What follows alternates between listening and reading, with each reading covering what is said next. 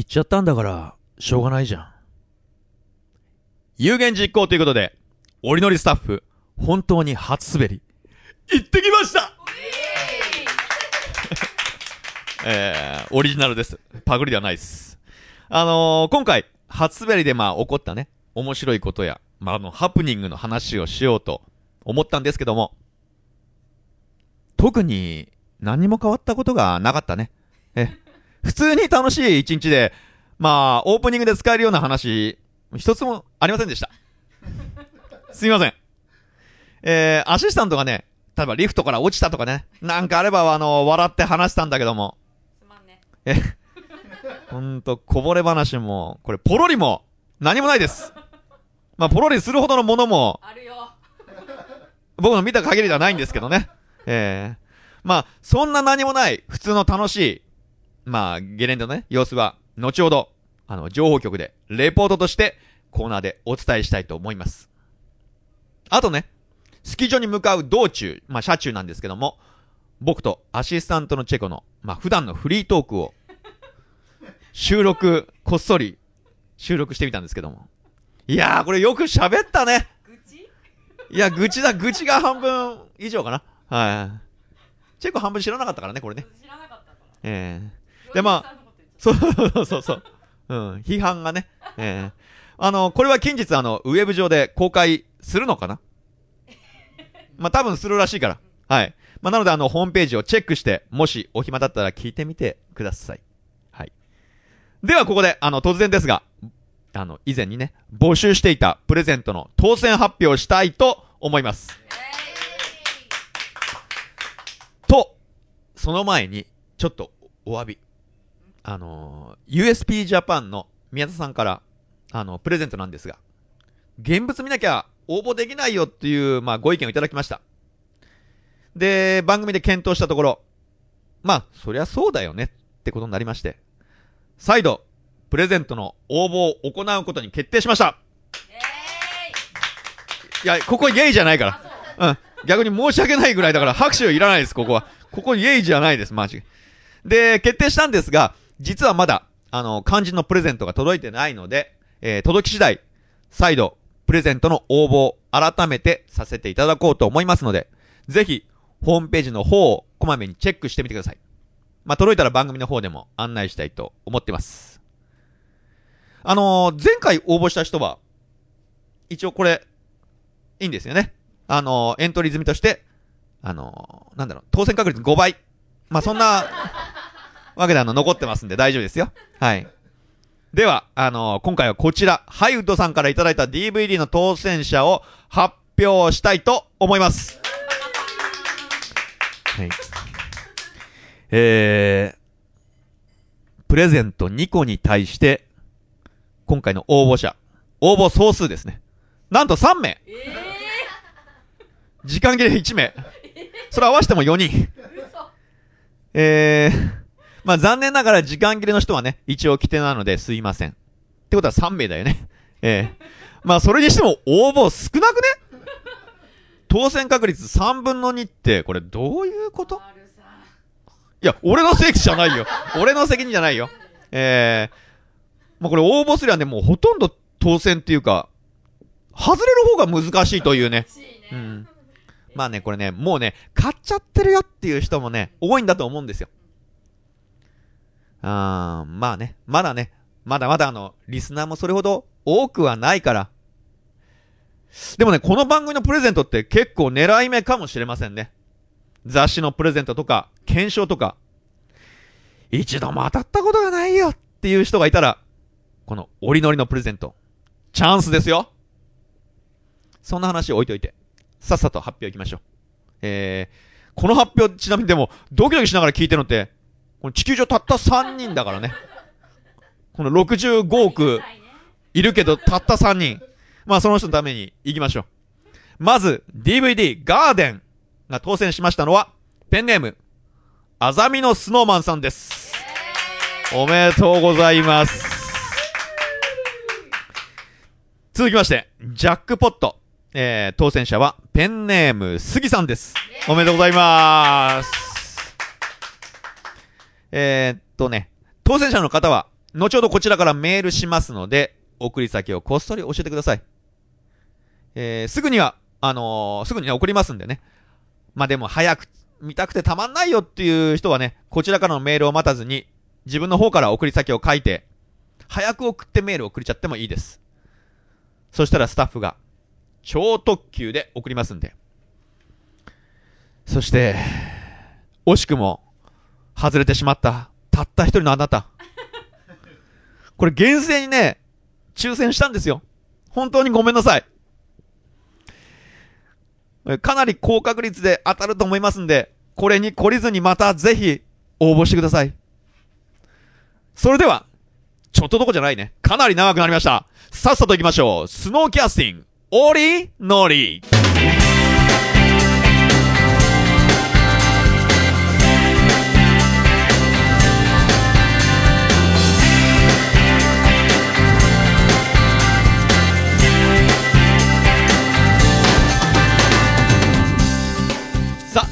今日も始まりました情報バラエティ風スノーボードトーク番組スノーキャスティングオーリンノーリー。パーソナリティを務めさせていただきますのは初滑りで滑りが退化してました。ポッドキャスター1年生 R です。以前あの番組の情報局で紹介しました福島駅前のね街中広場で行われましたアルツジャム。これかなりの盛り上がりを見せたようでこれ見に行きたかったんですがこの日に軽井沢に初滑りに行っちゃったんだよね。まあでねあのアルツジャムで検索すると大会のレポートが書いてありますんでまあ見ていただけたらと思うんですけども実はその大会でこれハイウッドの上村幸太郎くんが優勝したそうです。すごいね。彼イエティの大会でも優勝してこれ確変連チャンモードに入ってますね。ね。絶好調ですね。そしてあのスイスで行われたスノーボードのワールドカップ第2戦ハーフパイプで小久保和弘君が4期ぶりに優勝しました。これまたすごいね。いやみんな頑張ってるね。まだよ。この2人ってどちらも折り乗り？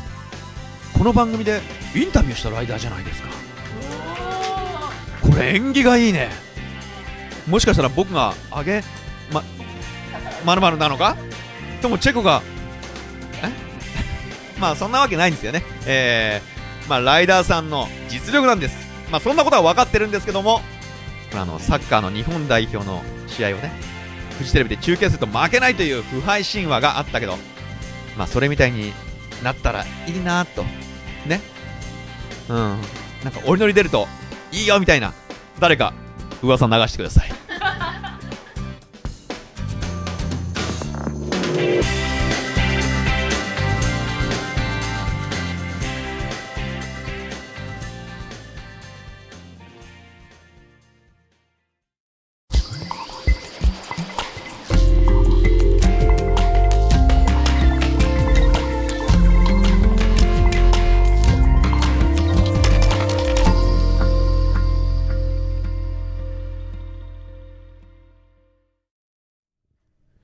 スノーラウンジ、アールズバーの前に、ねえねえ、ちょっと聞いてくださいよ。こ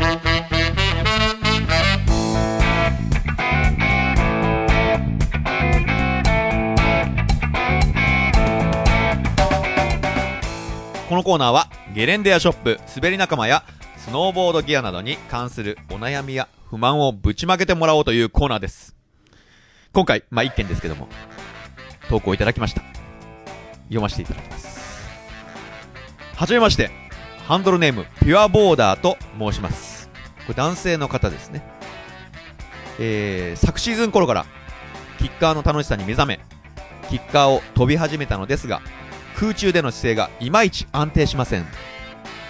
自分では、目線が問題かなと思ってるんですが、R さんがキッカーを飛ぶとき、どこを見ているのでしょうか？教えてください。できれば具体的にアプローチではリップでは踏み切る瞬間は最高到達点では落ち始めるときは着地の瞬間は等に分けて教えていただけると嬉しいですそれでは R さんスタッフの皆さんこれから寒くなりますがお体に気をつけて楽しい番組作りを、えーしていってくださいと。えー、こういとこですけど。これはこれは、技術の投稿ですね。初めて。いやー、ダメだっつったんだけどね、技術に関しては。まあ、これはね、あの、スノーボード雑誌や、ハウトゥーものの DVD を見るのが一番参考になると思いますよ。まあ、でもせっかく投稿してくれたので、えー、できる範囲で答えてみようと思います。えーっと、なんですか空中での姿勢が安定しないことについてね。アプローチスピードを合わせて、あのー抜ける瞬間にしっかりと、まあ、オーリーをすること。それにより、空中姿勢をコントロールできる。まあ、そういう形で安定感のあるスタイリッシュなエアーができると思いますよ。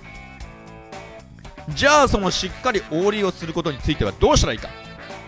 これはね、雑誌、スノーボーダーのボリューム3。岡本圭司君が、俺のオーリーって、詳しく書いてます。えーとね、これは本買ったんですけどね。えー、136ページですね。えー、これから読んでみるといいですよ。購入することを勧めます。まあ、あの、すべてのジャンプトリックの基本はオーリーなんでね。僕はスノーボード1年目はフリーランもせず、レールもせず、パイプもせず、ただただストレートジャンプだけをしてました。と、岡本圭司君がブログに書いてました。僕じゃないです。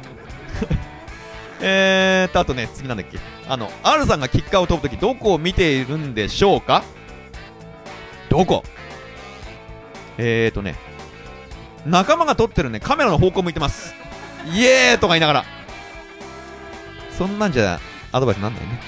これね、目線はね、これストレートエアと、まあ、回転系じゃ全然違うんですけども、まあ、昨シーズンからキッカーを始めたってことは、まあ、多分、ストレートエアですよね。だとすると、まあ、先々を見るように心がけて、まあ、踏み切る。手前まではリップを見ていて、踏み切る瞬間は飛んでいく方向かな。まあ、踏み切る瞬間まで下見てると、バランス崩しちゃいますから。まあ、最後は着地、着地点を、まあ、よく見て、膝のクッション使って、ランディングです。大事な、まあ、大事なことはね、目線をここ、ここ、ここって、まあ、区切らずに、スムーズにつなげること。かな？自信ないんだよね。えー、で、ただ、オーリーに関してですけどね、足でオーリーしようとしていませんか？オーリーの時、足元見ていませんか？もし安定したオーリーが欲しいなら、見てください。俺のオーリー。と、これまた岡本圭司君のブログに書いてありました。宣伝してますね。えー、でもこれね、この岡本圭司君のこのコーナー、コーナー、まああのね、雑誌のさコーナーなんだけど、コーナーかな？俺のオーリーよりも、俺のオーリーのオーリーにしてほしかったね。そしたらなんか番組と繋がるんだけど。えー、まあ、そんなことですけども。まあ、あとね、この後お送りする、まあ、アールズバーのゲスト。今回、ライオさんなんで。まあ、そのトークをね、聞いてもらえれば、何か、ヒントが見つかるかもしれません。なので、番組最後まで、お楽しみください。以上ですかね。はい。え、皆さんもあの、スノーボードにまつわる話で、僕にそうして聞いてるみんなに、ねえねえ、ちょっと聞いてくださいよという話がありましたら、番組までメールしてください。不満や怒り、愚痴や苦労話なんかでも、OK です。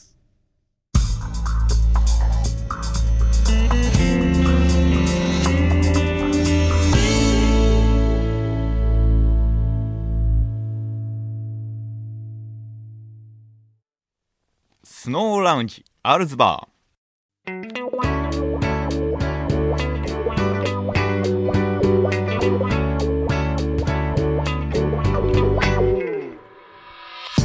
このコーナーはスノーボードに関係する人たちを毎回ゲストにお招きしてゲストにまつわるお話や普段は聞けない業界の裏側を聞いちゃおうというコーナーです。本日、えー、本日お越しいただいたのはソロモンのマーケティング部スノーボード販売促進課長であり日本のスノーボードシーンにのみならず世界のスノーボードシーンに名を刻み続けた男。ライオさんです。どうも。よろしくお願いします。すいません、そんな大それた感じに。レジェンド。はい伝説の男。言ってまして、いやいや、もうし死んでからですからね、レジェンドになれるのは。はい。生きながらにしてあ伝説とありがとうございます。よろしてくお願いしますはい。えー今日あの初めてあのこのサロモンの会社の方にお邪魔させていただいたんですけども、はいすごい立派なところにありますねまあ、借家ですから。見え方はいいかもしれないですけど、まあ、借家なんで、はい。その先ほどあのこちらの方来るまでもみんなあのスーツでビシッと決めたあのそうですね。仕事できそうなサラリーマンがもううじゃうじゃいたんですけど、はい。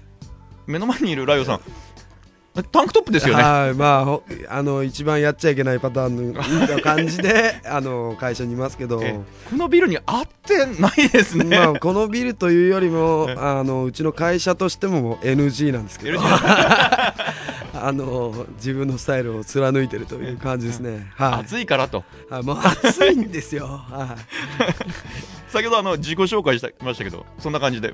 よい、はろしいんですかね？もい、しまあそうですね。でなんか、いや特にはもう1階のサラリーマンなんで。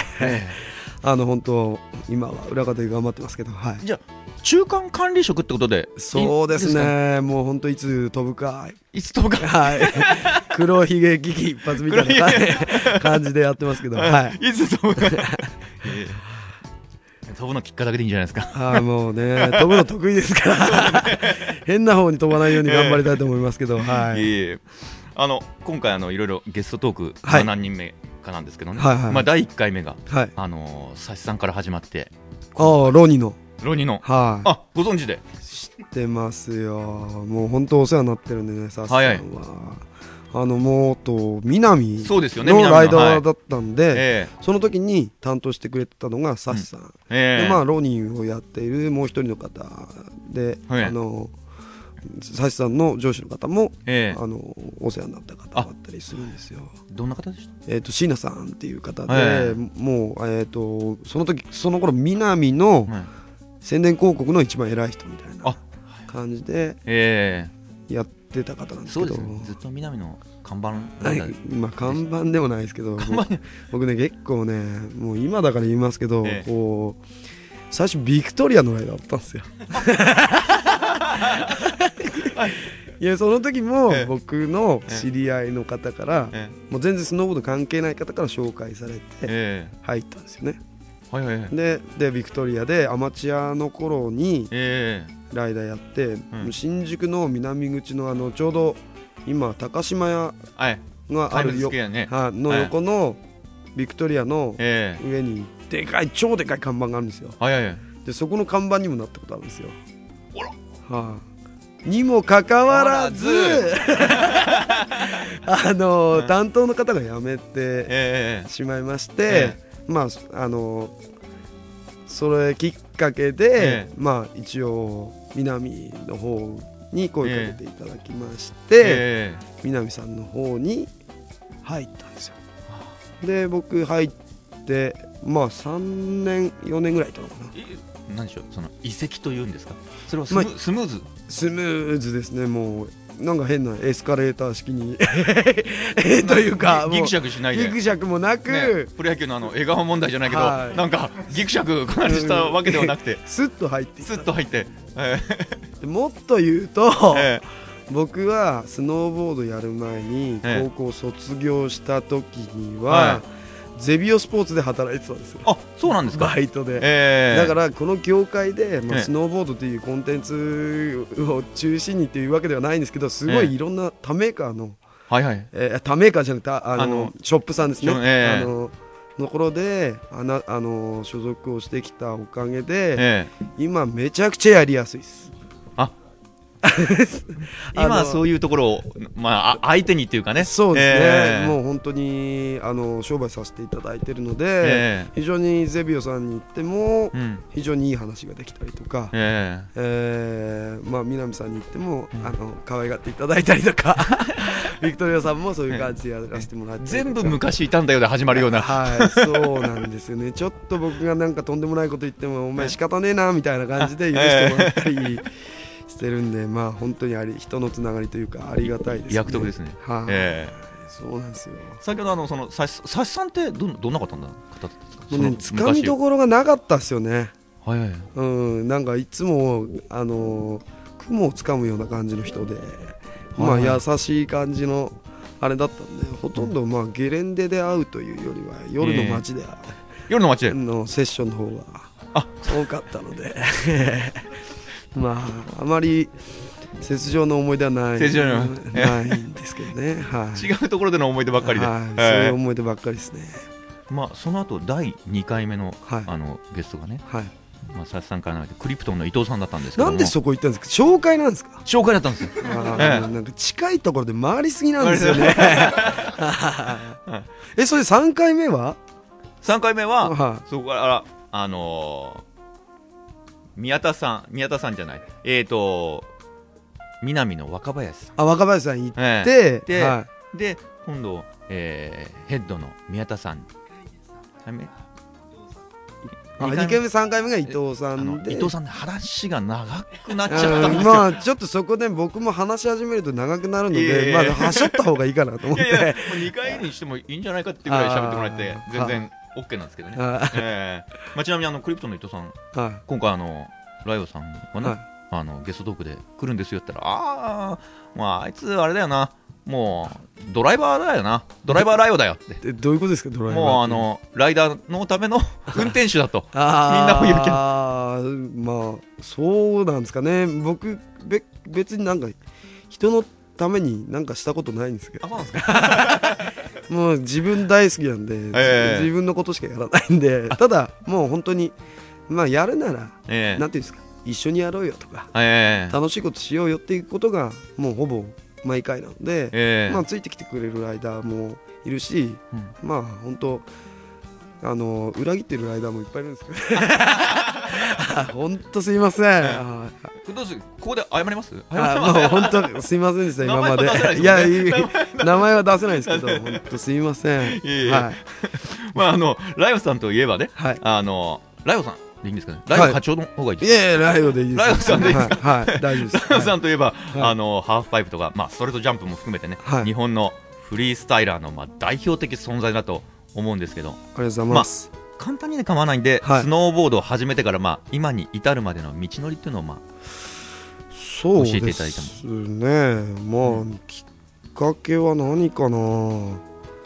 まあさっきも出たんですけどゼビオで働いててスノーボードを見て、それそれっていいくつの時ですか？高校。10高校ね卒業する年なんですよね。サッカーを終えた頃ですか？そうですね。サッカーに疲れてた疲れた頃ですか、頃ですね。たまたまうちのだ、えー、と高校の裏にえ新店ができたんですよ。えはいはい。でそこで友達がバイトをしててゼビオンの進展ってことですか？ははいはいはい。いでそれであのじゃああの僕も働こうかなって言ってえ働いてたのがきっかけで、で働き始めたらまあスキー中心にまあ売っててスノーボードのほとんど売ってなかったんですけど。高校？3年生の？3年生ですね。ええバイトしていいいやいやいやいやまあまあまあまあまあまあまあまあまあまあまあまあ時効ですねはいそういうねええお子さんも聞いてるかもしれないはいまあそれで働いててえでまあまあどうせだったらスノーボードをしてみようかなというかええ。ふうに思ったんですけどなかなかきっかけがなくて。えはい。あ、まあやりたいなやりたいなって気持ちはあったんですか？うんちょっとあったんですよね。ええ。でなんかまあ僕まあもともと長野なんで、ええ。ね、親父がイントラだったりとかあの、はいはい。スキーの、スキーのはい。僕も結構一級持ってたりとかええ。してなんかあスキーも一級持ってらっしゃるの？持ってます。あなんで。最初はじゃあスキーから入ってるそうですね。ねだからスキーはなんかもう本当言っちゃえば悪いですけどなんかあんまりあの小学校6年生の時に、うんまあ、スキー少年団クビになったんですけどはい。っていうのもなんか最後に俺がもうあまりにも言うことを聞かなくてすごいええ。スキーで飛んだり跳ねたりして遊んでばっかりいるから、えやめろと言われた時に俺もちょうどなんかそんなおめえらみたいにマッチ棒みたいな格好をして、あの やるなんか嫌だよって言って、ええ。捨て台詞を書いてやめてたんで、えもうあんまりスキー興味なかったちなみにこれお子さんも聞いてらっしゃるんですよねマッチ棒とかええ まあまあまあ そうですけど、で好きなんかやるかと。だから言ったんですけどやっぱりなんか親父にあのなんか修学旅行とか来るとえあの頼まれて行ってはい。バイトで教えたりとかもしたりはしてたんですよね。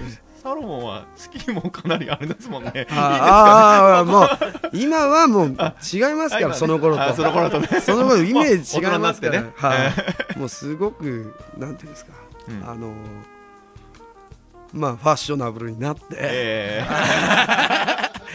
今はそういう気持ちはないですけど、あのその当時はええ尖ってたんで、ええあとなってたんではい、そういうふうに思ってまして。まあでまあスキーに飽きてたんで、ええ。まあゲレンデ行っても面白くないわけですよ。はいでパッて見てたらなんかリフトの上からえなんかおかしなものが滑ってくると。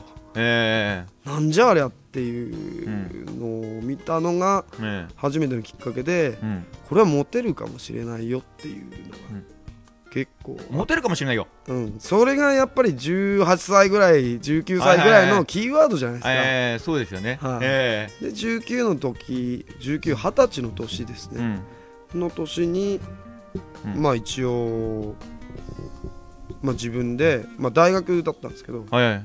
学生ローンではい セット1セット買ったというか、はいはい。まあ、上下全部揃えてえ当時25万ぐらいでしたえね。高っ だって板だけで10万以上してましたから。最初買ったメーカーって覚えてます？シムスですね。最初からすごいとこ行きましたね。それもシムスのショーン・パーマンの、いはい。あのーシグネチャーモデルが出た最初の年のやつを買ったんですよ。ショーパンマンってクロス板？いやいやいや知らないんすか？あれ？あれ？あれ？いや僕 X ゲームのあの頃のショーンパンマンしか。その前はすごい伝説のフリースタイラーですよ。あそうなんですよ。それでもうその頃まあ怒られちゃっあ いやいやいやもう本当にええそれを見た瞬間にもうこれしかないと。たええもうお金はなかったけどとりあえずクレジットみたいな。はいはいはい。あのーそんな感じでまあ買っちゃって、うん。買っちゃったはいいけどまあなんか無料のなんかレッスンがついてくるみたいはいはいはい。あそういうのがあったんですか？なあったんですね。プロショップで、うんお客様に。はい、買ったんですけど、うん。まあそこであのプロショップでスクールを受けたんですけどうん。全く滑れないわけですよ。はいはい。はいもうスキーではある程度雪には慣れてるしなんかスキーやってたらエッジの感覚が分かるからすぐ滑れるよって言われたんですけど全く滑れなくて。今そのサッカーとかほらスキーとかまあスキーも一級でサッカーも全国はい。ね大会に出たぐらいだから我々ま運動神経運動は神経は自分ではいいと思ってるいいと思ってるね。だけど、はいとりあえずスノーボードは全然ダメだったんですよね。あそうですか。はい。てっきりあのい1日目から？いやいやいや俺梅俺2時間のスクールを1時間にしてもらったんですもう辛くて。あ辛くて？もう雪も結構降ってたっていうのがあるんですけど、ええ。吹雪の中でやってたっていうのもあるんですけどもう嫌で嫌でもういやー買っちゃったしなみたいな。その時に当然個人レッスンじゃないか他の人たちもいいやるたまたま天気が悪かったんでマンツーマンだったんですよね。あ一人？それで辛くてやめて、ええ。でその日は帰ったんですけど、えもうそれから1ヶ月ぐらい何もしないで行かないで春先に、えまあ、たまたまゼビオのええ。バイトの子たちとみんなで行こうっていう形、ええ。話になってまあじゃあ俺もスノーボードしようかなと思って、ええ。持ってって、まあ、いきなりリフトに乗ってみたわけですよ、はいはいはい。それまでは乗らなかった。乗ったことなかったんですけど、うん。乗って滑り出したらあれ？っていう感じで滑れる滑れたんですよね。ん？なんでですなんでか分かんないんですよ。えなんでか知らないけど、ええ。その形にとらわれずというかえはいはい。もうレッスンの形にとらわれず自分でじ自己流で滑ったら滑れたんですよね。友達にレッスンが行けなかった。いやいやいやいやいやいやいや。そういうことではないんですけどまあ自己流でやったらいきなり滑れて、えいやその瞬間にもうハマっちゃってえもうひどい話でそのもうね3月の終わりぐらいだったんですけど、えその頃4月の頭ぐらいまでうちの地元のスキー場が滑れて、え。で俺原チャリで行ったんですよね。車の免許持ってなくてスキー場まで。はい、はいはいはい。結構ね、ん。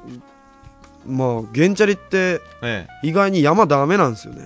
なんか空気を取り込まなくなっえて。ちょっとあの間挟んで。意外にじゃなくて全然ダメですよ。意外じゃなくて。全然吹かしても、え僕その頃尖ってたんであリミッターもカットしてたんですよね。だけど全然スロットルを回しても全然走らないわけですよ。えでもなんとかかんとか3時間ぐらいかけてええ。スキー場に行ってえで滑って。ええ板持って持ってですよ。背中に背負って。しょって。背背中で背負って行くん行ったんですけど。湘南ではねよくまあまあまあサーフィンではね、なかなかね。山に原茶で行って板担いでってのまあショップの人にも、ん。まあその買ったショップでこれその後働くんですけどね、えあの働くようになるんですけど、そのショップの人にもそんな根性のあるやつは見たことないって言われて、ええ。できだんだんだんだん気に入られて、えはいはい。っていうところからだんだんもうのめり込んで、えまあでもシーズン終わりだからもう終わっちゃうわけじゃん。ええじゃあそうしたらもうもうふつふつとなんていうんですか。え湧いてくるも湧いてくるもうやりたいやりたいで、えもう次の年海外盛りですよね。海外行ったんですよ もう盛って海外行っちゃったことですよね。海外にサクって行っちゃったんですね、えおばあちゃんにあの留学だって嘘ついて。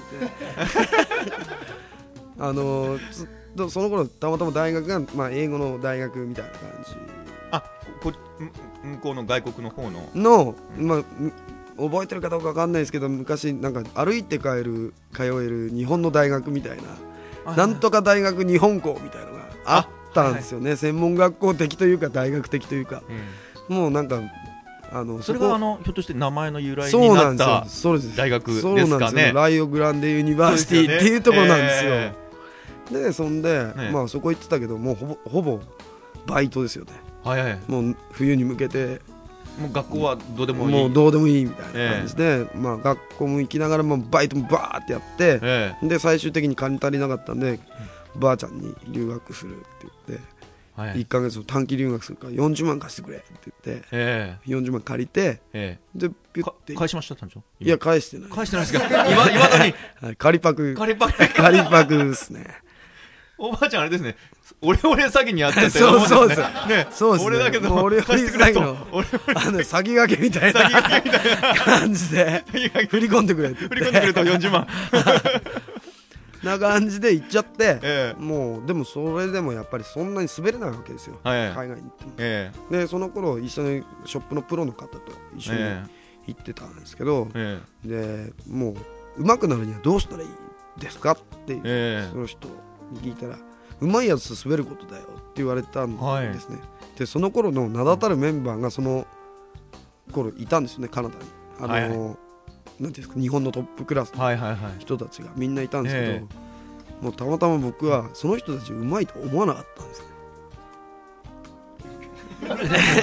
いやそのプロの人にうまい人と滑れって言われた時にビッグマウスですか？いやいやいやいや。じゃあたまたま僕の目に留まってたのはえ現地の高校生ですっごいうまい集団がいるんですよ。えはいはいはいすっごいまあ日本人じゃないんですよねはい、向こ集団がいて毎日ええ。学校終わると来るんですよね。えだから僕らが、えっと2時ぐらいになるとバーって現れるんですよ集団で、ええ。で僕らの知らないコースをバンバン滑っていくんですよ。えうん。みんな学校終わってくるような感じはい、なんですかね本当に来る感じなんですけど、そでそいつらにいきなり一緒に滑っていいかって聞いてええ。あのーそしたらなんだこいつみたいな感じになったんですけど。ちょっと脅し気味に。いやいやいや脅してないですよ。脅してないですか？あの止まっては止まってまあ今度フフレンドリーな感じではい。聞いたら、ええ。そしたらいいよって言わいいよれてええ。その日から、まあ、帰るまでずーっとそいつらとばっかり滑ったんですね。ああその滞在期間。はい。そしたらいきなりえ上手くなったんですよね。えおだからスピード感覚も違ったしコースの取り方だとかその今までできなかったことがそいつらの後を必死についていくだけでええ。覚えられるようになってえもうそあの最初はもうちょっかりでついていくしかなかったところがえ最終的にはなんか回りながら一緒にトリックしながらついていったりとかっていうことができるようになってもう本当半月の間ぐらいに大きかったですね。それが一番でかかったしその後の人生にも響いてくるんですよね。えだから僕10年間アメリカとカナダでサマーキャンプのコーチしたんですけどええ。その時の高校生がうん。実はカナダのその後トッププロになってて、え名前がえー、とアラン・クラークとか。はい。はい。わかります？はいちょマニアックすぎません？こはれ大丈夫ですか？はい。第1回のオリンピックとかにも出てるんですけど、もう本当そこら辺のカナダのレジェンド系え。のやつだったんですよね。えはい。で僕名前も覚えてなくて、はいはい。そしたらサマーキャンプにたまたま金を貯めてえでカナダのサマーキャンプに行った時にえうん。そいつにたまたま「あれ?」って言われて「お前レイクルイズっていうところに行ってたんですけど、ええ。いたよね?」って言われて。そして思い出してで1ヶ月間ぐらいいたんですけどあのーそれでまあ一緒にいそいつもうコーチなんですよ。はいはいはい僕はキャンパーなんですよ、はいい 一あれずいぶんちょっと差が。で差が開いちゃってるんですけど まあそれで一緒に滑っていて、えそしたら帰りがけに「お前来年から日本人のコーチやれよ」って言われてで誘われえてね。もうそこから昇格してだけどアマチュアでプロの人もその頃ってキャンプに来るんですよね。はいはいはい。プロの人を差し置いて、えまあコネクションだけで。コネクションだけで。でコーチに。コーチになって。昇格したんですよ。はい。でそこから10年間。うん。カナダでやりええ。また、まあ、たまたま金ああのなんていうんですか、えードルがすげえ下がってて、はいはい。えーで金10万しか持っていかなかったにもかかわらずすごいあのカナダドルが安かったんで、ええ。レンタカー借りてそのままマウントフットまで降りようってことになって、えで行ってあのたまたまそこのサマーキャンプの中のええ。なんか誰でも入れる大会みたいのがあってえはい。でそこにたまたま行ってはい。で滑ってたらジャッジって誰もいないんですよね。普通に観客がジャッジなんですよ、あはいはい。で見ててあんまりダメだと自分からもう去去るしかない感じのもうなんとなく空気でわかるんですね。空気でわかるんですけど、ええ。もう空気が読めなくて俺。あ 俺最後の方までずーっと滑ってたんですよね。あ空気読めなくて。はい。でもなんかすごい盛り上がっててえあの周りが。ええ。たら帰りがけにそれで最後にね僕怪我して退場するんですけど最終的に。結果を聞く前に。え結果を聞く前に。で足引きずって帰る時に、えそのティム・ウィンデルキャンプっていうところでやってたんですけど、そのコーチあまあオーナーですよね、ええ。のティム・ウィンデルに声かけられてえ「お前来年からコーチやねえか」って言われて。でそこでも拾われて、ええ。であの前半夏の前半はカナダでコーチをやって、ええ。後半はフットでコーチをやってっていうのを10年間続け拾われた人生。そうですね。ラッキーなんですよ、ラッキーですねええうん。だからスポンサーもラッキーで。はいはいはい。僕その頃大学で、えーっと東京に出てきたんですけどはい。住んでたのは、まあ、練馬なんですけど吉祥寺のすぐそばの、はいはい。練馬に住んでえて、で毎日吉祥寺で遊んでたんですよ。はい。でその頃僕はあのローラーブレードはいってわかりますね、はいはいはい。あのなんかスケート。スケートに。はい。あのスケートって言ってもスケートボードじゃないやつですね、うん。あれでバーって走ってって僕の友達、仲いいやつがいるんですけどそいつとそいつは BMX で、えでもう吉祥寺の駅で遊んでたんですよいつも。はい。それでなんかトリックしたりとかして。ええ。遊んでたんですよね。でたまたまその頃にショップができてスノーボードショップ、はい。でそこに遊びに行くようになってすごい仲良くなって、で毎晩飲みに行くようになるんですね。はい。ですごいすみんないい人でえでたまたまそのショップっていうのが今のカーメイトさんえはいはいはい。のアンテナショップだったんですよ。はいはい。そんでまあその頃の店長の方が、はい。えー、とスノーの方の、まあ、一番偉い人でうんっていう感じでまあ毎日飲み行ってるんですごく仲良くなって1シーズンそれでまああのーまあ、海外に行ったりとかして帰ってきた時に滑りを見てないのに「お前面白いから、えもう心底面白いからライダーにしてやるよ。滑りまだ見てないんです」よ、見てない。どんなやつかもわかんないし。わかんないけど なんかもう仲良くはなってるんですよ、えだから面白いからライダーに、グレードねあの少し技術があるから、はい。まあ、全く滑れないわけじゃないだろうなと思う、でそれで「いやラッキー!」みたいになって、えで入ったんですよねカーメイトえはい。でその頃カーメイトのライダーって60人ぐらいいて。はいはいはい。ワオみたいな。もう名だたるプロもいて、えあれだったんですけど次の年スノーボードバブルがはじけまして。えはいあのー不況が訪れるんですよね、はい。第1回目ぐらいの不況だと思います。多分スノーボードの歴史の中でも、そうですね。え来るんですけどライダーが60何人から3人になったんですよね、え たった5%はい。ええ。になったんですよ。そのええ。3人の中に残ったんですよ。おおそれの時はもう滑りは見せてますよちゃんと、ええ。ええ。それまたキャラクターで残ったとか。だけで残ったわけではないですよ。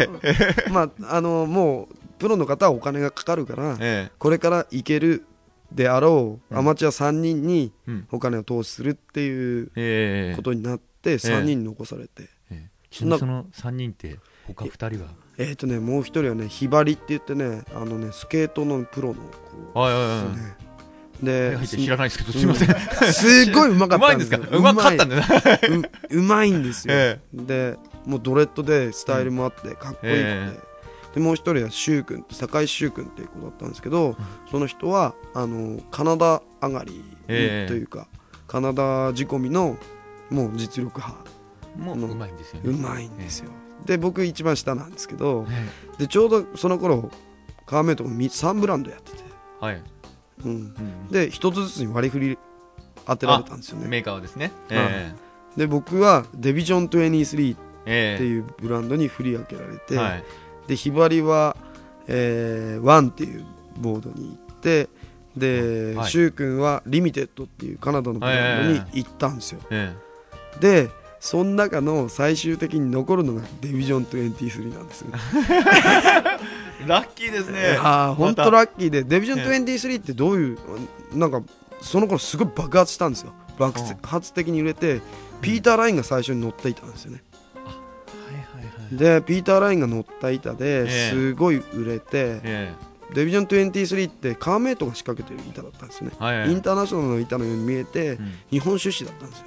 はいはい。だから東京23区っていう意味なんですよね。あ。デビジョンって割るっていう意味ですから、はいはいはいはい。でもうこれって本当だあんまり知らないんですけど。そうですね。知らなかったですね。僕も後から知ったんですけど、後からでそんであのピーター・ラインたちと滑るようになって。はい。でその頃僕もその頃にはもう海外ばっかり行って、ええ。まあ、シアトルに住んちょっと住んだりとかはい。してる中でピーターたちと滑ったりして。てピーターってどうでした？なんかよくか変わった人といやーまあ変わってますよね。えあのー結構ねテンションの入り方がよくわからないっていうか。なんえなんかか自分から髪の毛剃ってそのはなんていうの頭薄いっぽくしちゃったりとか。ああもうそういうこともするし、えなんかねちょっとね記載系というかはい。もうなんかやっぱり持ってるんだなみたいな感じなんですよね。結構僕が行ってた頃のキャンプでコーチで来てて、ええ。で結構他のライダーからいじめられてましたからね。そうだったんですか。ただ実力がすごいあのトップクラスだからいじめられて、まあ、背がちっちゃくてちっちゃいからいじめられて足が臭いんですよ。足臭いんですか？はいでお前の足が臭いからもうブーツをもうこっちに持ってくるなとか言って前 あの窓から投げられたりとか。かわいそうなんですねなんかね。なんかそんな感じだったんですけどそのビーターレインってあんなに有名になるでしょそれから、ええね。でピ有名になってえ。その頃にマックダウンのビデオに出始めて。はい。で今度フォーラムを立ち上げるんですよね、はいはいあれも最初カーメイトが多分出資してたのかなちょっと、はいはいはいはでその関係もあっていうんうん、あの僕フォーラム来ないかって言われて。はい。でフォーラム行ったんですよね。なんかフォーラムのイイメージがすごいね強い人も多いんじゃないかっていう。いまだに言われますもんね。ええ。でスペシャルブレンドフォーラムっていうええ。のが強くて、なんかあのー僕フスペシャルブレンドやめてからも、ええーなんかスタジャンみたいなののイメージがすごい強くららしくて、えはいはいはいはい。なんか昔ライオ君が着てたああいうタイプのウェアありますかみたいなメーカーにまだ連絡があるみたいな。問い合わせがあるみたいなことも言われるぐらい多分僕の中でも一番強烈なイメージがあったのうんはあの頃だしやっぱりえ一番自分が成績を出したりとかしてたのもあの頃なんですよねあの時のフォーラムのメンバーってどどうでしやばかったっすよ本当たに、え。で僕あの日本でシグネチャーモデルを出さないかえはいはい。言われてた頃もあったんですよ。え結構人気もお前出てきてるえし、えシグネチャー出さないって言われてたんですけど、え俺海外のフォーラム8って呼ばれてた時代のええ。メンバーがいるんですけど、JP ウォーカーとか、ピーター・レイン筆頭に、え。えーえー今 K2 にいるビレーとか、はい。あそこら辺もみんなフォーラム8で,、えでそいつらと仲いいからえ、うん。まあ、その話をもらった時にそいつらがスシグネチャー出してないのに出してないのにあピーターだけは出してます、出して、ね、うん。それは無理でしょみたいな。差し置いてまた。あー。それも日本限定で発売されてるのをえ。フォーラムの板を乗って行って海外に行った時に、うん。お前これ何のフォーラムの板って言われたら恥ずかしいから出さないって言って。で断ったんですよね。えはいはい。そのくらい僕の中でも、ん。その頃のフォーラム8のえやつらの実力っていうのは群を抜いていて、ええ。バートンのライダーより何より格段もう格上っていうかえはい。雰囲気から実力から全て上でしたね、だからフォーラムって俺の中でもう一番の板だったし、ええブランドだったんで。もう今でも。今でも。あ今でもやっぱり少し気になったりは。気になりますね、はい、うん。今ずいぶんねあのライダーも様変わりしてっていうかね。様変わりして。若い人たちに変わってっていうか、だからもう僕の中で、まあ、一時期のフォーラムっていうので終わっちゃってますけど、まあ、気にはなるけど、うん今は今のスタイルで、ええもうあれはあれでいいのかなとは思いますけどね。深い深い話で。いやだからこういうエピソードがすごいいっぱいあって、え語り尽くせないんでもうえもう、はい、そろそろいいですか？でもあのじゃああのさっきの話してたあの DVD の方でもいろいろなんかあの、マックダウンにも、まあ、呼ばれた日本人初のライダーですよね。はいありがとうございます、なんか僕の記憶だとディケードでした違いましたえー、っとねなんかワンフットで。テクニカルディフィカルテあィーステですね。クニカルの方ですよね、はい。ええ。あはい。れどんな形でマックダウンから連絡が入ったんですか？えー、っとですねあれはたまたまあですね。たまたまたたまたま。たまたま。全部たまたま。ですね。あのまあコーチをやっていて、ええ。すごいに勢いのいい日本人がいて、えフォーラムで。えうん。でその頃、えーたまたまうん。本当にカーメイトでいて、ええ。ーフラックスの今の形を立ち上げるときにええ。僕手伝ってたんですよ。ええ。でどうせ日本で売るだけじゃなかったあのだけだとダメだから海外にも拠点を移してええ。全世界的に売ろうえって提案したんですよね。えはい。その時にまああのーまあ海外でプロモーションを打つのにうんやっぱりその頃ビデオって絶大的なあれがあったから、まあたまたまあの目つけられて撮らないかって言われた時に、うん。やっぱお前どこを使ってるのっていうのまあフォーラムわかるんだけど、ええ。フォーラムはもうその頃スポンサーしてるんですよ。他にないって言った時に、いえやフラックスだったら紹介できるけどねみたいなえ感じで言ったら、そしたらもうお前出演決まりみたいな。いや結構ねアメリカって世知がないんですよ。えスポンサーしてくれないと出さないっていう。そういうね日本だと何それってなるけど、ええ。結構当たり前なんですよ。あそでえまあそれもあったりとか、まああのそのカメラマンと仲良かったりしたので、ええ。もう本当僕が撮っていただいたのって本当に夏と春先ぐらいえですかね、本当にでも一緒にやらせてもらって。よよかったですよかったっすね、ええ。あれが一番まあ本当に出るか出ないか分かんないよっていうスタンスなんですよ、えそれも。えうん。いやピーター・ラインであれなんであれ、最後に編集したものって最終的にあんまり見せないんですよね。であんまりわからないもんなんですかあれ？やる前からは全然いやまあ手応えはあるものはあると思うんですけど、ええ。それってやっぱりカメラマンの息とえライダーの息がバッチリ合ってて、ええ。で曲だとかに合ってないとやっぱり出せないんですよね。一つあってもええ。他が劣るとダメとかええ。ってやっぱりあるので自分で決めたと思ってと思ってもダメなんですよ。カメラ何やってんだって時はうん。やっぱたくさんたくさんありますが殺してやろうかな。と思ったらもうこれね。こうそういうことで超いっぱいありますね。それが全部合わさっていいものが出た時にあこれは使えるだろうと、うん。うん。でやっぱりまあそういうところはまあやっぱり向こうもプロなんで抑えてましたけどね。え。だから本当に何何十カット何百カットって取ったとしてもええ。やっぱり本当に使われるのって僕最初の年で3カットですからね。えやっぱ見た時にえっ？て思いました。いやもうそうだろうなと思いましたね。ああまあ削られるだろうなっていうのも分かってたし、ええ。やっぱり尺から言ってそんなボリュームだろうなっていうのは最初から分かってたしええ。やっぱりみみんなは年間通して一緒に行動するわけですよ。はいはいはい。カメラマンと。ええ。僕だって賞味1ヶ月ぐらいですもんね。あねずっとねやってるわけじゃないですもんね、はい。ええ。なんでまあそんなもんだろうなと。あじゃああんまりそんなにショックは？はい。なかったですけどもうショックというより出れたっていうことの方が、そっちの方が。例えば3カットだろうとはい。出たという、あれね本当に9月のね頭ぐらいにえカーメイトの人がええ。えっ、とラスベガスであるショーええ。が秋口にあって、ええ。そこに行っプレミア試写会ってそこが一番最初なんですよ。えはいはいはでそこでいすごいところありますね。あのーえ試写会があって、えそこに見に行った時に、うん。あのーライブ出てたよって携帯に電話くれてええ。えあ行ってはいない。僕は行かなかったんですよ、え僕はねたまたま仕事があって行かなかったんですけど、え泣きましたからね僕。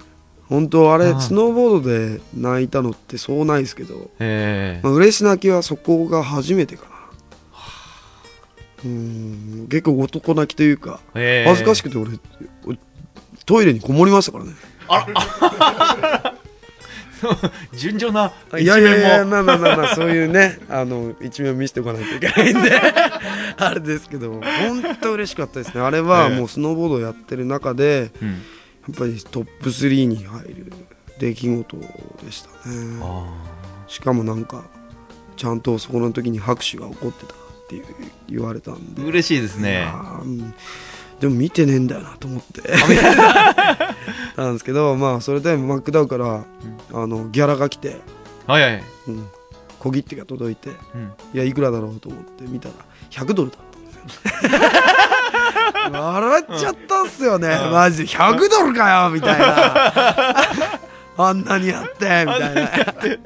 でもあのーまあ100ドルまあ多分1000ドルだったら俺買えてたと思うけどえ100ドルで買えてないんですよいまだに。記念に。チェックなんでえ銀行で買えなきゃいけないんでえはい。買えてないんですよ記念に取っといて。えあります、え学科なんかに入れてあるんですか？いやあのーなんかトロフィーとかいっぱい入れてあるところにポンって置いてありますけど、うんでもちょっと嬉しいですよね。いやあれは嬉しかったですね、ええ。まあトロフィーと同じかそれよりかねはいなるぐらいの。金額じゃなかったですね。ええ。うん。でもえっとは思いましたよね。あまあえっと思いました 金額じゃねないけどうんえっとは思いこれましたねだけとあ思いましたよね。いろんな嬉しいはい。嬉しい涙。ええ。ありましたよね。悔しい涙もやっぱりいろいろあったんですか？ありましたよね。一応ライオさんで思い出されるのがはい。こうそうなのかなと思うんですけど長野オリンピックああそうですね。地元で出れないという。そうですよね。最悪のパターンに陥りましたからね。あーもうちょうどねその頃アマチュアとプロの揉め事があってあってアマチュアしか出れないとか、ええ。でいろいろ。本当はあのライオさんねあの資格を持っていたにもかかわらずそうですね。剥奪というか、まあえプロになる資格はもらったんですけど、えプロにならずそのままアマチュアで、え。まあ、出続けるという感じにはなったんですけど、ええ。まあまああれがね4年間もう本当にコーチにいじめられ で今だから言いますけどね、ええ。もう本とね最悪でしたよ。もうスパルタなんですかやっぱりそれまで。スパルタっていうかね人間的にできてないやつにコーチされたくねえんだよ。いやっていう感じですね。ええ。はい。このあの収録一部限定になるかもしれないような。いやいやもう本当に。あのでも今はそんなことはないとは思いますけど、うん。まあその手探りの状態がええ。多すぎて、そうですよね。でもなんかその最終選考っていうなんかその場があったんですよね。あありましたね。だからもう最後の最後まで僕ら回ってましたから、えで最後はね確かねイタリアでね2戦続けてある、えはいはいはい。もうイタリアの片田舎ですよ。は僕ね1戦目でね頭から脳天から落ちて救急車でこれって入院しちゃったんで、ええ。2戦目出れなかったんですよね。まあ病もう病院でもうあお終わりですよねみたいな 感じいで。あじゃあなんとなくはもうああダメだと思って。もうダメだっていうかもう成績出なかったらここで優勝しなきゃ出れないよっていう状態だったんで。えでもう出れるやつはもう途中の遠遠征の途中で招集されて日本に強制送還ですよ、えはい。はい、いろんな。決まった人はもう帰れるみたいな。帰れるだからもう罰ゲームみたいな感じですよね。ね、なんかのねクイズ番組じゃないけど合格した人だけ抜けていくそうような。そうそうそうそうなんですよ。だかええら残されるみたいな感じ、はい相乗りスタイルですよ。相乗りスタイルで。なかなかカップルにならない人カップはにならない人は帰れないみ帰たいな。れないみたいな。もうずーっとそれで最後の最後まであれしたんですけどまあ出れないと。でもうモチベーションもガタ落ちでもうまあ悔し泣きという感じでもう入院もしちゃってるし出してももらえないし頭打ってるからあ病院3日は入院しなさいって言うえでももう結果的に最終のところで決勝にあの吉川ゆりえはい。ゆりっぺが残ったんですよね、うん。だからもうもうなんとかゆりっぺを応援しに行きたいって言って、はいはいはい。もう全頭痛くてあれだったんですけど一緒に「大丈夫大丈夫」って言って。抜け出した抜け出したって許可もらったんですか？許可っていうかもう反強制的にというか、抜け出したって方が？帰帰ります。帰りますと。帰ったんですよね、ええ。で決勝行ったらゆりっぺが、ええ。あのーもう優勝してくれて。えでそれもなんか今まで回ってきた一緒のメンツが全部サポート、えはいはい。コーチはもうあの手を出さないでくれっていう感じで、女の子も俺その後に言ったバッシュ君とかもみんなで上でワックス落としたりとかあの、はい。メンタル的にもう大丈夫大丈夫もうみんなでそのうん。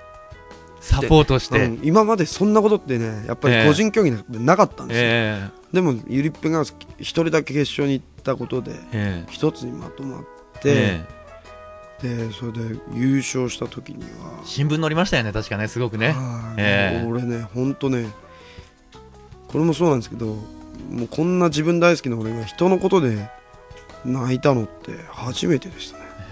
もう2回目の泣くもう3回目ですか泣く話が出てきま泣したね。く話。いやちょっと好感度アップした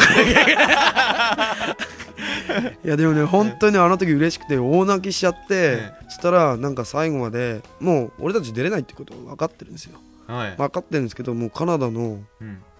女の子たち、ええ。仲いい女の子たちが、もうね集まってねねよくサポートしたよって言ってみんなで言ってくれて、え。でみんながねもうなんかゆりっぺに声かけるより、ええ。俺たちっていうかにはい声かけてくれたんですよね、えなんかいいですね。なんか情熱大陸みたいじゃ米作米作ん番組違うような、ええなんか一人のみんなでサポートしてその人をなんか飛ばしたような。そうそうそうな鳥人間コンテストみたいな。まあまあまあまあそういう感じを取 りますけどね。だからもうほんとそうシンデレラみたいな感じでよ、うんまあねあのゆりっぺはそこからもうすぐあの飛行機取って日本にええ。帰国するんですけど、僕ら何せもうやることないんで。ええ。ね今度ね。今度自分で我に返ると、もう。はあみたいな感じで まあ本当どうしようかなみたいな。うん。もう本当にやめたいなと思ったんですよ。ええなんかねその当時なんかいろんな人に説得されたという話を、そうなんですよ。その中でもやっぱりうん。うちのかみさん今のかみさんですね。えになんかあんたはアマチュアでもうやることやりきったからもうやめるって言ったらえうん。あんたはやることやってない。ええ。まあプロになってないまず。っはい。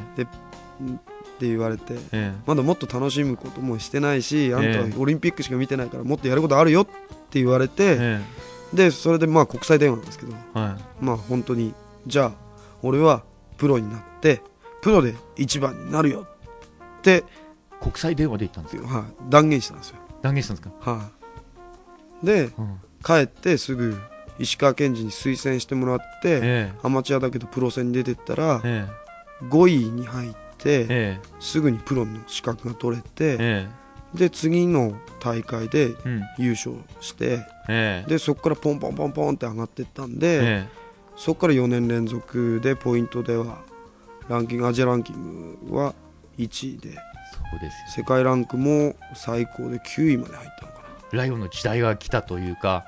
ないやねあそこでねやめてなくてよかった。セーフギリギリギリでそうですよね。やめてたら何やってたでしょほんいややめてたらね 多分派遣。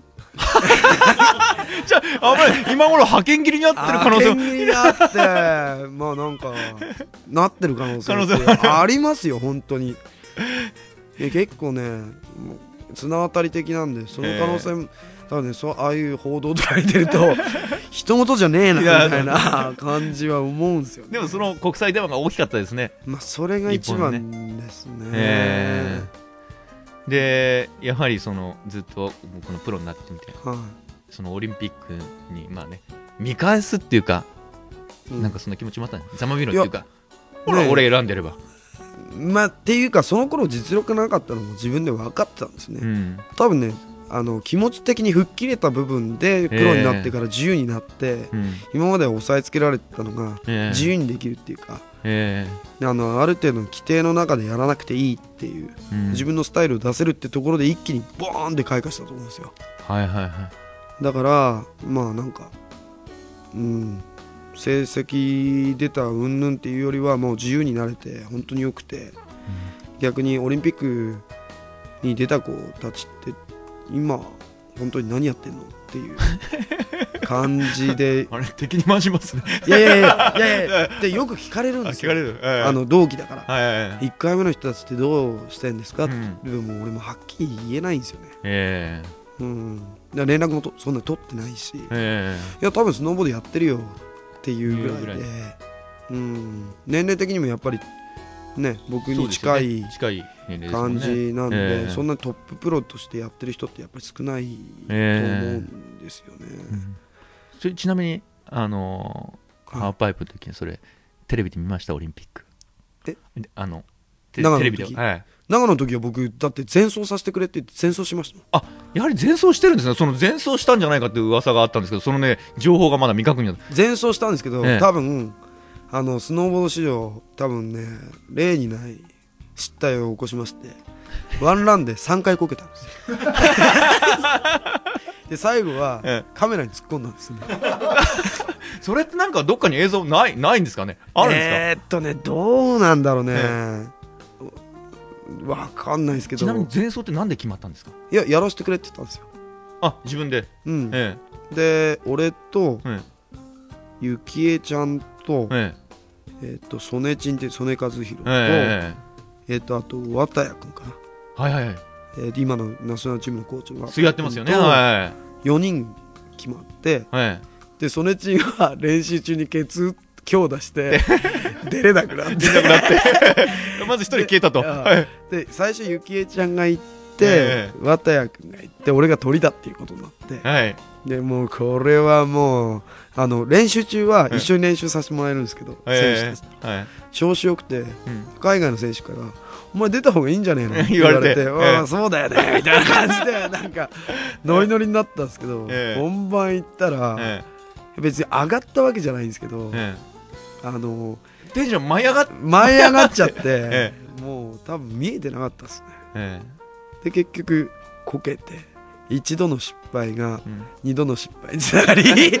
あわかりますわかります一つ失敗するともうグダグダになっちゃうんですよね。グダグダになっちゃうんですよね。取り戻そうと思えば思うほど悪い方向に。あのースタートから爆笑の声が聞こえたという。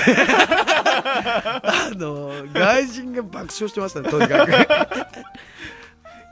でもみんなの緊張がほまあぐれたといえば。そういうねよく撮ってももらえればいいんですけど。えでも思い出でしたね本当に。えそれでスタートでずっと見てて。ええ。うん。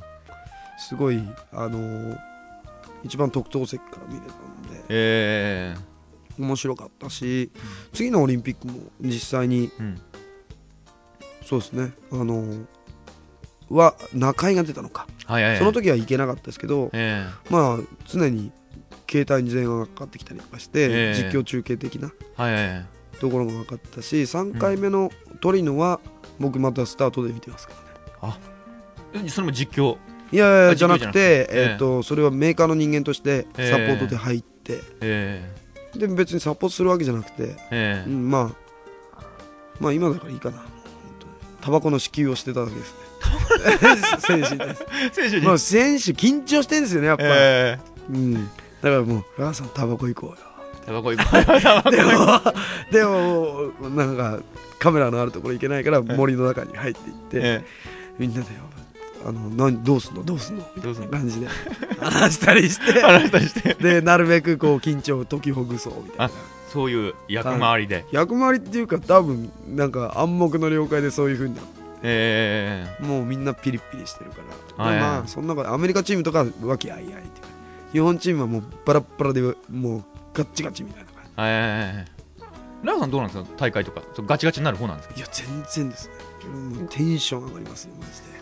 血管切れんじゃないかなみたいな。う んハイテンションになって。はい、だからあのどうしかというと緊張を楽しむ方楽しむというかえ。あーうんそうっすね。なんかまあいかに目立つかというか楽しませるかというか、ええ。まあ、エンターテインメントとして成立させるかって言ったらやっぱり、まあ実力で見せるというか、うん一番わかりやすいところに見せるのが一番いいので、ええ。うん、だからねなんかお客さんが騒げば騒ぐほどえ燃えるというか。えもうエネルギーになるっていうか。は長嶋茂雄タイプですね。い、うん、そうかもしれない。どっちかって。うんどっちかって言ったらね科目にやるタイプではない。寡黙にやるタイプじゃないですね。はい。ベラベラベラいつまでもスタート前からでも喋っていそうな全然喋ってますし結構ねね外人にも驚かれますねそこは、うん。日本人っぽくないなと。うん、ちょが外国人が緊張してるところにちょっかい出したりとかして。やめてくださいよみたいな。顔されたりとか俺結構年上なんで、ええ。エクストレールの時とかはえ結構年下のやつとかに、ええ。こうやってスタート前なのにちょんと押しちゃったりとか。やめろよみたいな感じで言われたりとか。えで自分でハイエース取っちゃったりとか。ね だから本当ねあのーあんまり緊張はしないし、ええ。もう本当に楽しい。人がいればいるほど楽しいああじゃあああいう大きな舞台っていうのはどっちかったらそうですよね。だもう本当にね極みですよねあのエクストレイルとか。は逆に怪我しても飛んでっちゃいますもんね。いやだからねあれもね、結構ね酸欠になるの分かんだろうみたいな。そうそうそうそうそう。酸欠白目向いてたっていうんですか一部ではバカじゃないかっていう 思ってる人も。いや本当にねでもねもう止められないんですよね自分を、えまあある意味トランス状態に入ってるんえで、え全然分からなかったですね。えうん。でもなんか「行け!」とかみんなに言われるんで、うん。もうそうするともう行っちゃうんですよね。行っちゃうんすよね、えでもまあ、まあ今はもっとみんなも実力も上がってるしええ。やっぱりまあ最後の体育会系ですよね。えはい。ああだからもう本当みんなの声援があってとか。えうんすごいあれは楽しかったし。ええ。1回目のハイエースト取った時なんてハイエースト全然意識してなかったですからね、えあそうなんですうん、だって裸でええあは 飛んだ時がええ。ハイエーストでしたからねあの頃。えーみたいな。なんでしょう？軽かったんでしょうか？いやな分。んですかね。それの後すっげえ怒られたんですよ。ゼッケンつけてないから。あのビブをあつけずにはい。飛ぶとえスポンサーさんから怒られるからって言って。日産の人にあええ。日産じゃない。であの日テレの人にええ。めっちゃ怒られたんですよ、え何やってんだと。うん。誰だかわかんないもうし次は来てくださいよみたいえな感じで怒られたんですけどたまたまそれでその後酸欠になるじゃないですか。えはいで医務室でこんなになってたら、うん。そしたらハイエストなんで出てくださいって言われて。えーみたいな。フラフラでラッキーみたいな。ラッキー。全然そんなハハイエストがあるってこと自体知らなかったですからね。あそうなんですかうん、え80万か。え 敵もう裸でゼッケンつけるぐらいしかだから美味しかったし、うん。でもまあいやっぱりエクストレールの思い出って言ったらやっぱりテリエとバッチバチなことですね。でしたね。テリエはねほんとね、小さいやつですよ。えそれは人間的背じゃないですよね。人間的に小さい。ね背高いですもんね。背は僕よりええ高いですけど、ええ。人間的に小さいんです。勝ちにこだわりすぎなんですよ、あそうなんですか。うん。はあはあはあはもうね邪魔したりとかね邪魔したりだええ。自分もでも押したりしてるんですよね。いやあれは邪魔じゃなくていたずらですから。いたずら。いたずらといそんな。たずらと邪魔ってどっかどこに境界線がだからあのースタート前だけどまだスタートしなくていい時にちょんって押すぐらいだから可愛いもんですよ。まうん。あじゃれ合いですよ、うん。でもねそれがテレビになるとスタート行ってもう行くよって言ってんのに、うん。あのーどかないんですよね。あの中間のはいちょうど俺が滑りっていくところか、はいはい。どかないんですよね。はいはい。どけーって上から言ってるんですけど、うん。どかないんですよ。日本語で。えもうどけって言ってるんですけど。あのーどかなかったりとかなんか、ね、まあ。テリエとはあれですか？仲悪かっ仲悪いっていうかねあいつが意識しすぎなんですよね。たはいはいはいはいはい。だからやっぱり自分の領域なんですよやっぱり。テ,、ええ。テリーにとっての高さ。えってやっぱり自分のお家芸じゃないですか。えはいはいはいはい。やっぱり高さではもそう負けないよっていうえところがあったところに、えたまたま僕みたいのが来てもう高さしか考えてませんみたいな。だからあーししかもなんかねあんなチャラげた感じで。こいつなんだっていうか前からその前から知ってるんですよ、ええ。あいつからだってアークティックチャレンジそうですよね。確かあのに電話で。電話で大会出てくれって言われて。これ直接かかってきたんですか？直接かかってきて電話であれ？え英語？っていうか英語です英語です。英語で喋って。その頃はもう結構海外生活も長かったんでえある程度聞きえ取れたし。け携帯かなんかにかか携帯ですね。あ携帯番号知ってたんだあ多分ねメーカーに聞いたとあ思うんですメガけどネ聞いたと思うんですけど。結構ねいろいろなやつから携帯かか直ってくる。接かかってきたんですか？直接かかってきました。国際電話で。それ電話ででこれで携帯見てなんだこの電話番号と思って。でもねその頃から結構海外から電話がかかってきたんで、えもう別に普通に出てましあ。たけど、まあうん。まさかテリエだと思わなかったし、ええ。アークティックのチャレンジの、まあ、誘いだとは思わなかっえそれまで喋ったことは何回かは？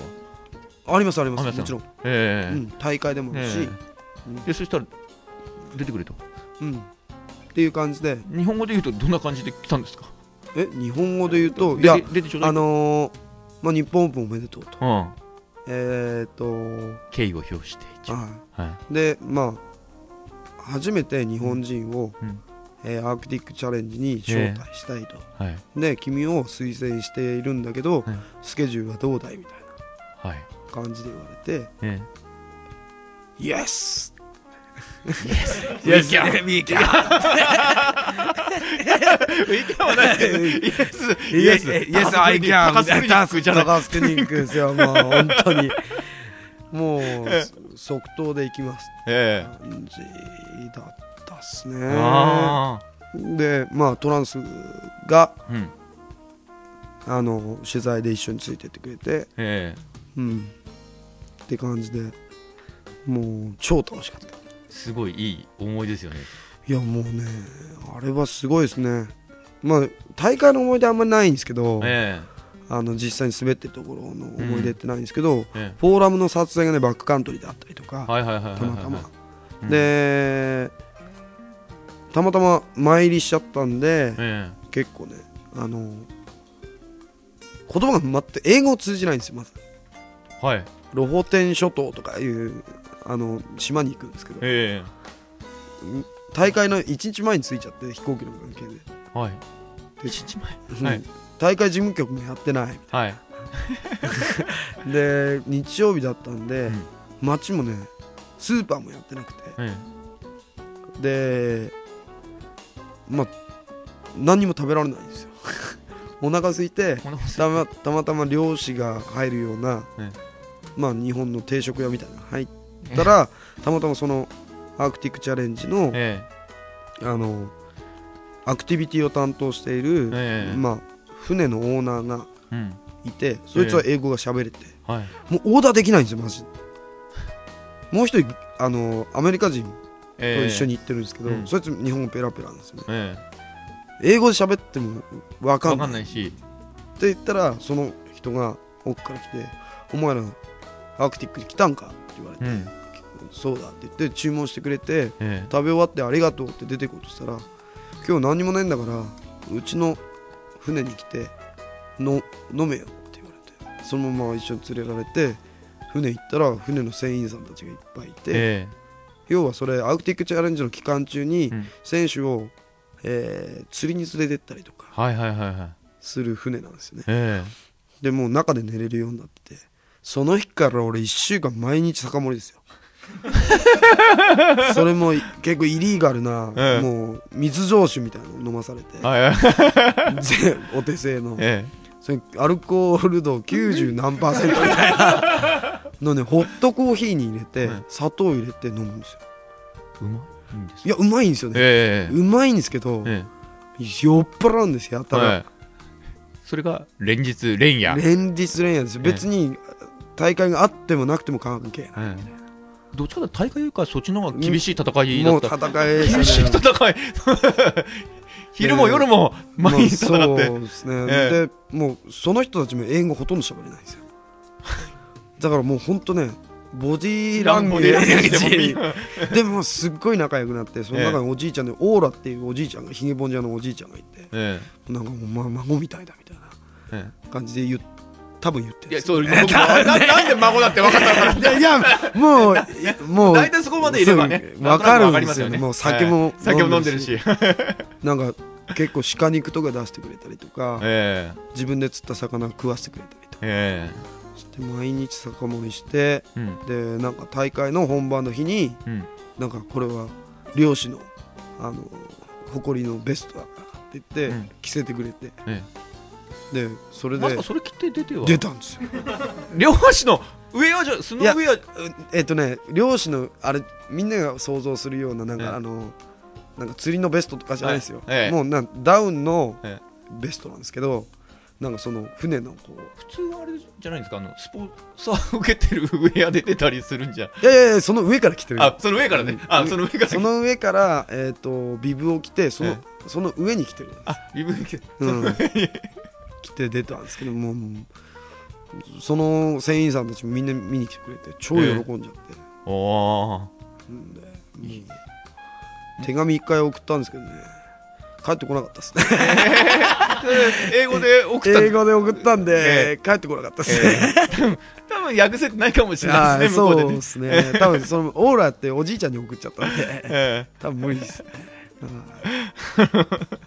すごい。いろんな。でちなみにあれじゃあ大会も二日酔い？いやーもうほとんど二日酔いというか、もう何やったか分かんねえなみたいな。な感じで出たっすけどやっぱりすごい日本人を見るのが初めてとかアジア人を見るのが初めてっていう人が多くて、え日本ってどこにあるのって初めて聞かれて。えはあもうもうそんな次元なんですね。でなんか子供たちは英語は子供たちの方が英語が喋れえ。る教育がしっかりしてるから。えはい。でも大人が喋れないんですよね。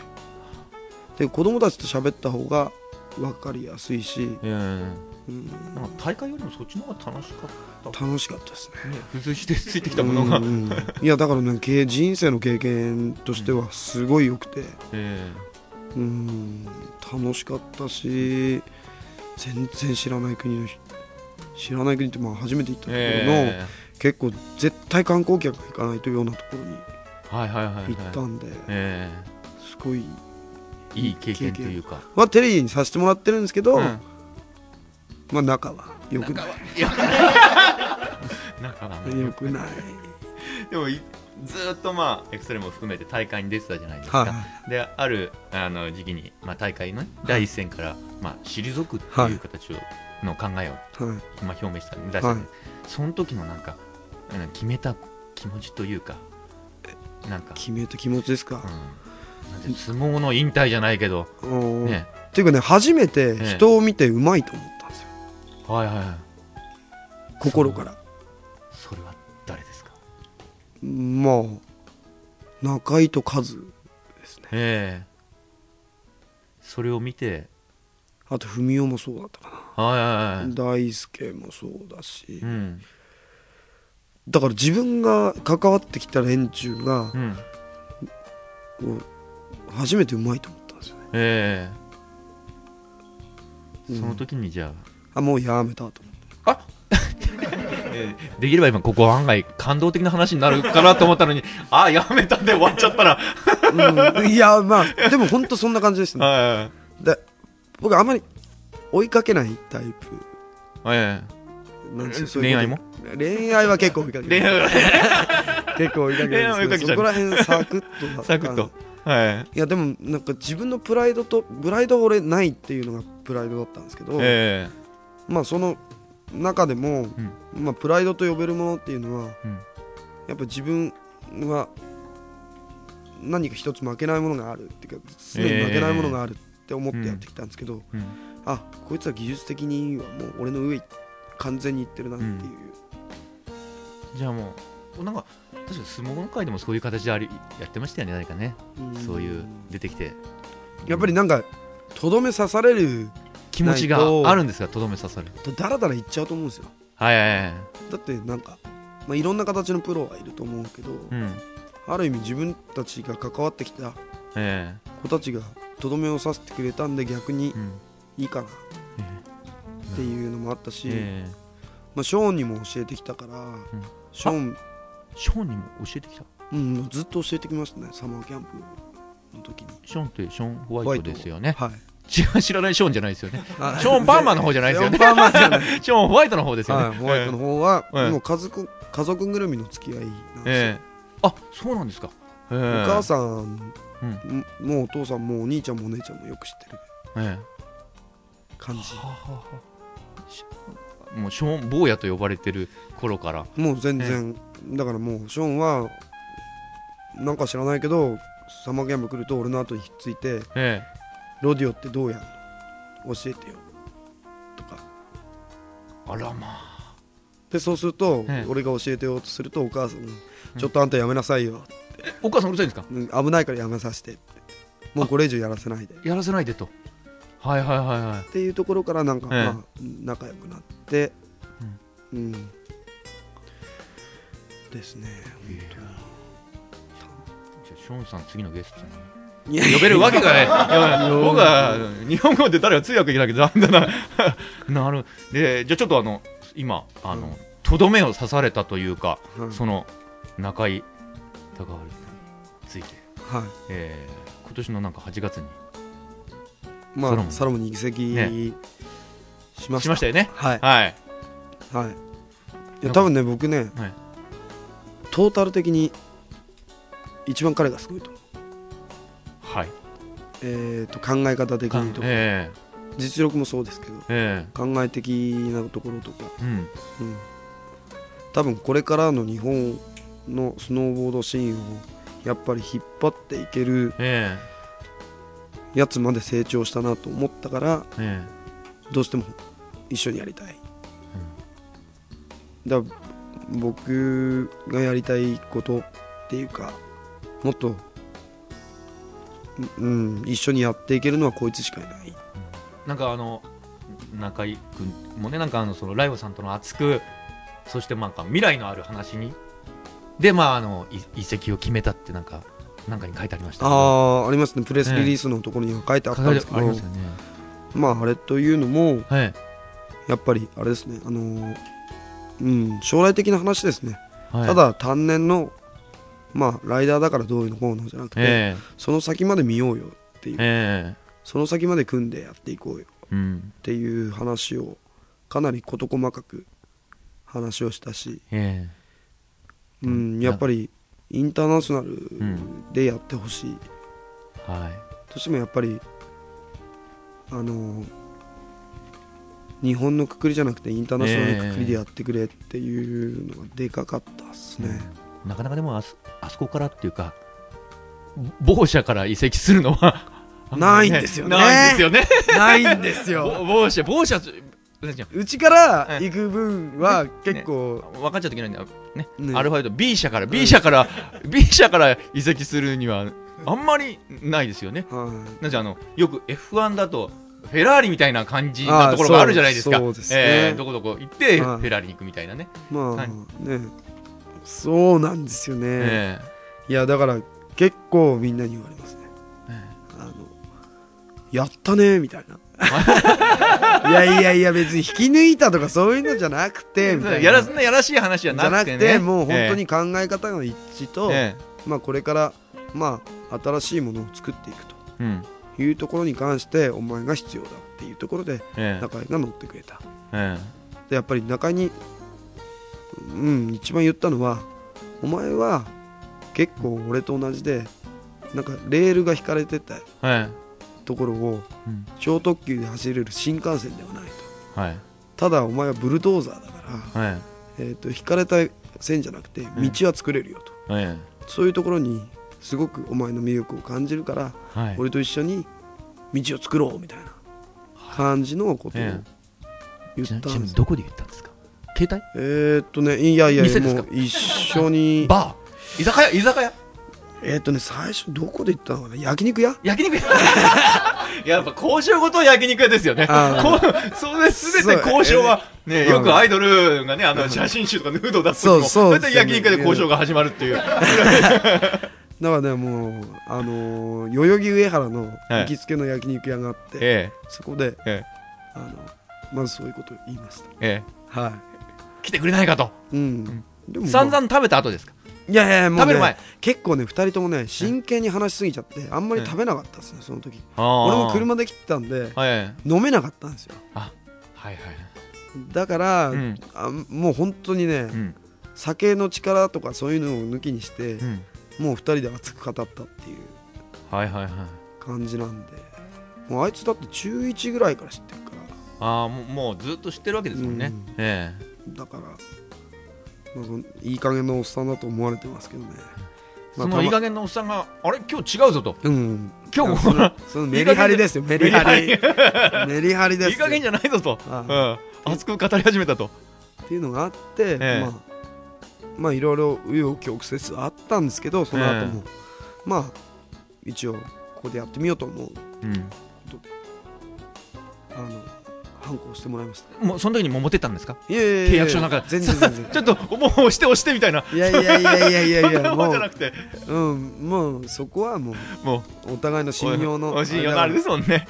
あれなんで えでも本当彼の考え方とかえうん。は多分業界一っすねあ、業界一ですか？うんはい。まあなんかうん。さすが俺が認めたやつみたいな。自画自賛みたいな。いやでもねそのくらい本当嬉しかったですね。一緒にずっと行動してきて、なんか俺があいつに怒鳴ってたことを怒ってたことを、うん。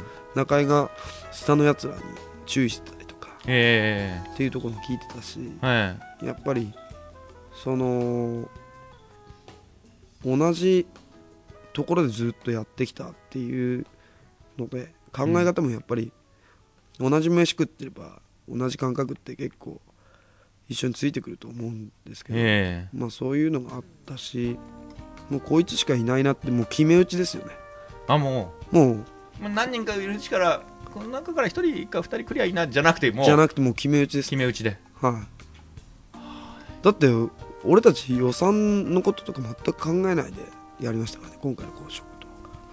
マーケティング部ですよね。マーケティングです。関係ないんですよね。予算とかそういうことね。いやいやいや関係ありますよ。大ありですよあ俺は、僕俺はだけど、予算管理しなきゃいけないですからね。あれ、そんなだけど、中居君に関してはもまあそれが全員、まあ、サロモンチームというか、う、うん。サロモンの、うん。まあ、スタッフ6人で営業3人のマーケ3人でやってるんですけど、え。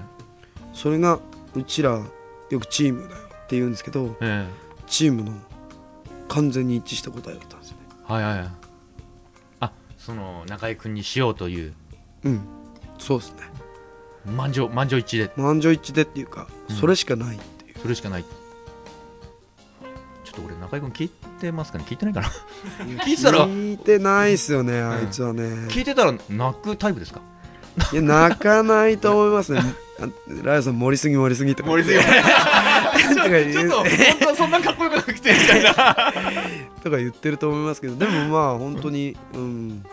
まああいつとは本当に深い話をしてるので、えうん、まあそんじょそこらのやっぱり関係とは違うと思いますね。そんじょそこらっていうと？まあなんかお友達っていう感覚ではない。はまあどちらかというとまあ年の離れた兄弟的なはい。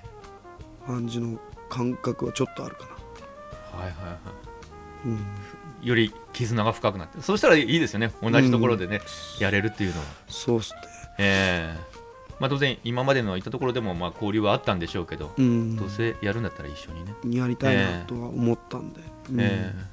今年もねあのオリンピックイヤーですからね。そうですね。ね多分解説をやらせてもらうような形になると思うんで今年は、うん。あれだよね。ライオさんいろんな日本ポとかでもそうですよ。やってだってバートンのあば言っちゃいけないのか。B のえ大会なのに、ええ。サロモンの課長が来て、ええ。あのー解説するってなかなかありえないですよ、ね。ねまああれはあれでなんか良かったんですけど、やっぱりなんか社長が変わったらえね。ダメだってことであクビになっちゃいましたね。で出れなくなっちゃいましたあ実況ダメになっちゃうんですか？はいあそうかそうかそうか。そういうことがあった。前だから僕一回聞いたことあったんですけどうん。あのなんでしょう。そのスノーボード以外のこともよく喋ってましたよね。なんかライダーのプライベートの昨日の夜の話だとか。ああまあねそういうところやっぱりねお客さんってね大会だけに集中しても面白くないんですよ、そうそうそうそうそうで余ってる時間でどのくらい盛り上げるかっていうところがやっぱり一つええ。ポイントだと思うんですよ、え飽きさせない。やっぱりエンターテインメントだからえ滑りでも面白いしえうん。で裏話で面白いみたいな。そういう裏のも。話がずいぶん長かったような。ああそうですね。得意分野なんで。得意分野なんで。でも本当なんかいろいろやらせてもらってますね。本当にアクティックとかの DVD とか、なんかあの CS 系のうん。あの X ゲームとかええ。解説もやらせてもらってるし、うん。まあねあのいろんなところから声かけていただいてうん。やらせていただいてるんですごいありがたいっすよね、えうん。今回もだってたまたま宮田のてっちゃんにえそうそうそうそう。紹介されてっていう感じですから、えまあ、本当人のつながりですよねっていう。えいえいえ。もういやありがたい。ありがたいですね。こんな普通に対等に話していいんだろういやかといやいやいいうぐらいにやいやいや。もう本当ねおっさんですよ。ただの。いやいやまあはいって言おうとしちゃってまずかった危なかった合コン行ってもね誰このおっさんって言われるえ僕言ってんですかいや言ってますよいいんですか家にいやいやだってそれはコミュニケーションなんかその後があるわけじゃないじゃないですかはいリサーチですよリサーチリサーチで行くわけですよええそうですよ結局だってモテるためにスノーボードを始めたんですもんね。そうそうそうそうですね。やっぱりそこで、えまあ、合コンに行くことによって、えその女の子の今のえ傾向だとかえはい。何に興味があるのかとか、そういうのに細かいリサーチを通りながら、えまあ口説き落としていくっていう、はい。そうです合コン時でこんだけ熱く語る。始め方の人もあんまりいないんじゃないかとあこんだけ正当化する人も。いやいやいやもう本当仕事 全て仕事に仕事に。つながっているんです。よ マーケティングですから、はい。じゃあちょっと仕事の話、はい。今シーズンの、あのーソロモンの、なんですか、はい。少し宣伝でもなんか今年の売りというか、今シーズンの。うーんまあいいかなそれは。あ、いいですか？じゃあ飛ばし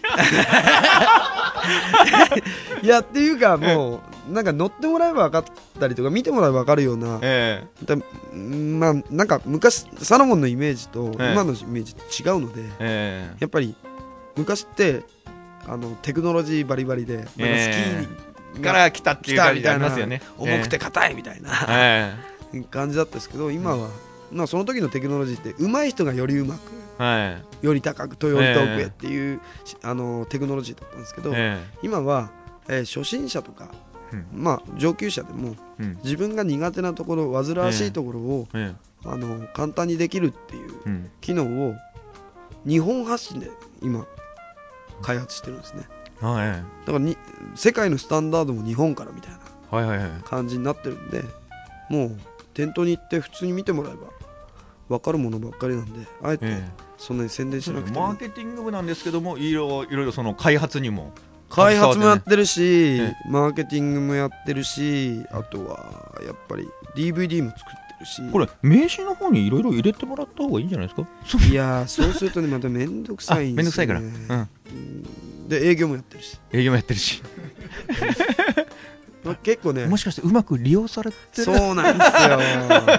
結構ね俺は利用してると思ってるんですけど。思ってるんですよ。結局あのソロモンさんの手のひらの上上ででねもうゴロンゴロンですよ。ゴロンゴロンですよ。もうマジで。あっち行ったりこっち行ったり。はい。もうでもまあ楽しいですよ。えまあ自分を生かしてもらえる例えば営業ができないところを僕がフォローしたりとか。えでお店の人も喜んでくれるしええ。その分がオオーダーに跳ね返ったりとかい。やらしい話です話です。か らねえっていうのもありますし、えまあでも、うん、開発もやっぱり自分が滑ってきたところがあるからやっええぱりそこを活かせるしえやっぱりお店に出てくことによって、うん。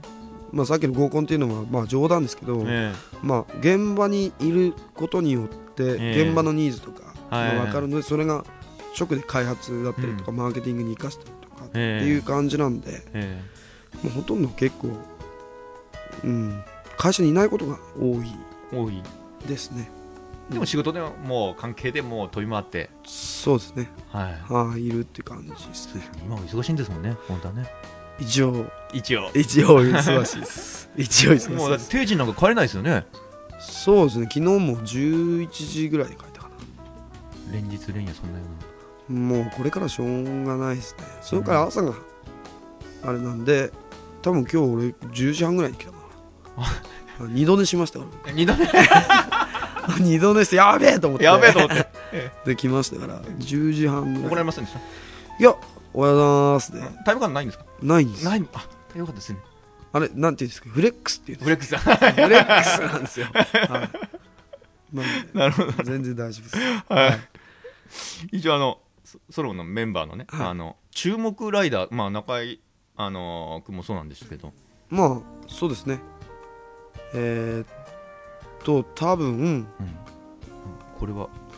えー、まだちょっとこの時期で内定が出てないので、うん。すごい家んまあほぼ決まりでしょうという感じで、工藤公平という、はいはい、えーライダーがほぼ、まあ、バンクーバー確定ですね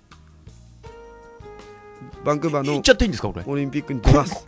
もう 出ます。えでも出ます。言っちゃってこの番組内で言っておめでとうございます、おめでとうございますなのか、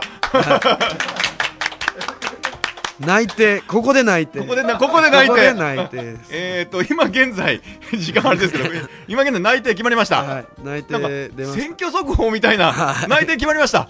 多分どこよりも早い情報だと思う。まあほぼ内定ですね、えーうんまだ出てないですけど内定が出ると思うので、ええそうするとオリンピックにうん。サロモンのライダーがえー出ていくので、やっぱり応援したいですね、は向こう行っても喋るんですよね。いまあまだちょっとあのーねあのどこがあの放送権を取るかとかいろいろ、え ーあのーああるからね、まあえー大人の駆け引きがあるみたいなんで、ねまだか 僕も確定ではないんですけど、まあそそこはまだ内定出てないっていうそこは僕は内定出てない。内定出てないのでちょっとあれなんですけど。まあどっちにしろねあのまあスノーボードの業界のイベントでもある SBJ っていうえイベントとうん。オリンピック重なってるんですよ。えはいはい。でちょうど18日の日にえハーフパイプの男子決勝があるのでそれが、はい。多分 SBJ の中で、えー、とパブリックビューみたいな形で流れるので、えうんなんかそこでも盛り上がれるし、ええまあ、会社が許してくれるのならえうん。僕はバンクーバーで盛り上がりたいなとは思ってますけどね、いいですね。は早く内定が出ると。内定が出い、ると内定が出るるといいですね。本当内定出ねえかなみたいな そうですよね、まあ、今年だから本当オリンピックあるからもう一回ねもう一回言ったら変ですけどそのスノーボードがねあのわーってみんながそうなんですよね。ね。やっぱりだからそれには、やっぱり決勝はマストですよね。はい最低でも決勝にはうん。行ってほしいし、うん。で行けるだけの実力を持ったやつがいると思いますすね。前今年は。回のオリンピックもねかなり本当は実力はあったあにもかかったけわらずね。ど、ええ。もうねビビりすぎなんですよ俺から言わせると。俺から言わせるとビビうりすぎ何ここまで来て緊張すんのよ みたいな。もうなんかねえそこまで来たら腹くれよって思ってたけどやっぱりね俺出たことないから。それは違うでしょうねやっぱりね、前走でねあの三回ほど全然三回ほどボケて。る男ですからもう予選落ちもいいとこですよ だから分かんないですけどやっぱり今年は、あの積み重ねてきてるものが違いますからやっぱり亮とかは世界選手権もやっぱり優勝してますし、うん。うん、ただやっぱり今年の夏の状況を見てると、やっぱり海外特にアメリカの選手が34人はダブル系をやってくる。縦はい。2回転。えの技をやってくる、えダブルロデオとかえダブルスイッチロデオ系が入ってくるので多分それの対策が急がれるというか。えなんかちょちょっと話聞いたなあのそのアメリカのショーン。はい。ホワイトや山買った山買いましたね。ねちょっと小耳に挟んで山買ったんです山買って機械も買ってアメリカチームはそこをレンタルしてえアメリカチームはそのレンタルしてレンタルしてええ。多分お金を払ってやってます。ショーンにお金払ってで使わしてもらって。エアマットとかもえ買って、ええ。そこをパイプ切ってエアマット引いて、ええ。そこでダブルとかの練習をしてきてるから、うん。今につながってるんですよ。えうわ。でもね俺ねえショーンにねえダブルのアイディア言ったのよ。俺ですよ言っとくけど俺サマーキャンプでまだ俺がまやってる頃。えアメリカチームに手助けしたのは？アメリカチームというかね ショーンに言ったんですよ、ショーンに言ね、ったのは？これからは えこれ多分うん。横回りでも限界が来ると、うん。回転数。え縦回りでも今縦1回にプラス横回りがえ加わってるだけじゃないですか,、だからこれからは縦2回だと。ええはい。だから俺は縦を練習しようと思う。うん。って言ってショーンに。さあ無理でしょっていう話だったんですけど俺1回ねやったんですよね、やったんですか？2回目の1.5回転で止まって頭から落ちてええ。二度とやんなかった。また救急またまた救急車ですか？救急い車やしその時は救急車ではなかったんですけど、結構記憶ぶっ飛んでやばかったんで、えでやらなかったそれからやらなかったんですけど、えエアマットもないことよくやりますね エアマットもなかったですけどやりましたねあの時は。はい。でもそれを言っててやっぱりうん。今回あたりそれが出てくるんじゃないかと。うん。それでも僕の考え方では、うん。多分最後の決め技え最後の大技としてそのダブルを持ってくるんじゃないかと思ってたのに、ええ。ショーンたちはその上を行っちゃってるんですよね。つなげてくるんです。よダブルダブルでつなげてきてるんで、ええ。もうどんどんどんどんそのオリンピックね前回の技ではダメぐらいにもうそうだからね技が進化ルールが変わっちゃったというかジャッジの基準が変わっちゃったんですよ、ええ。ダブルをしないと多分これから無理、あ無理。気合だけじゃなんとかならない。気合だけじゃちょっとならないですね。えなんで、ん。まあ僕としてはそれを手助けをするために今、ん。池谷幸雄体操クラブ。えはい。池谷幸雄さんとええ。今提携をして、え来月の10日、えー、11、12ぐらいもやるんですけどえ10月の10月の11、12はい、ぐらいもやるんですけど、えもう基本的な体の動かし方からメンタルとか、トランポリンを使っていろいろダブルの練習とかを、ええ。えー、とトップの選手たちにやる企画を立てていてもう第1回目が始まります。それなんかあのえっ、と鎌田兄弟あそうですね。もねいいます。なんかもういか、あのー最初から行っててえあいつらもうちのライダーなんで、えですよね、うん。ええ。そこも加わってきますね。これもしかしたらんなんかもう出れる年齢になってきたらオリンピックがとんでもないことになりそうな。なりますだって今、鎌田兄弟のうん。下の子、綾子で小4かな、でこの前も映像見せてもらったら、えまあ補助はついてハーネスはついてますけどええ。あのトランポリンで2回でやってましたからね。普通にすっごい軽い感じで。えジュニアのオリンピックを制したんですよね。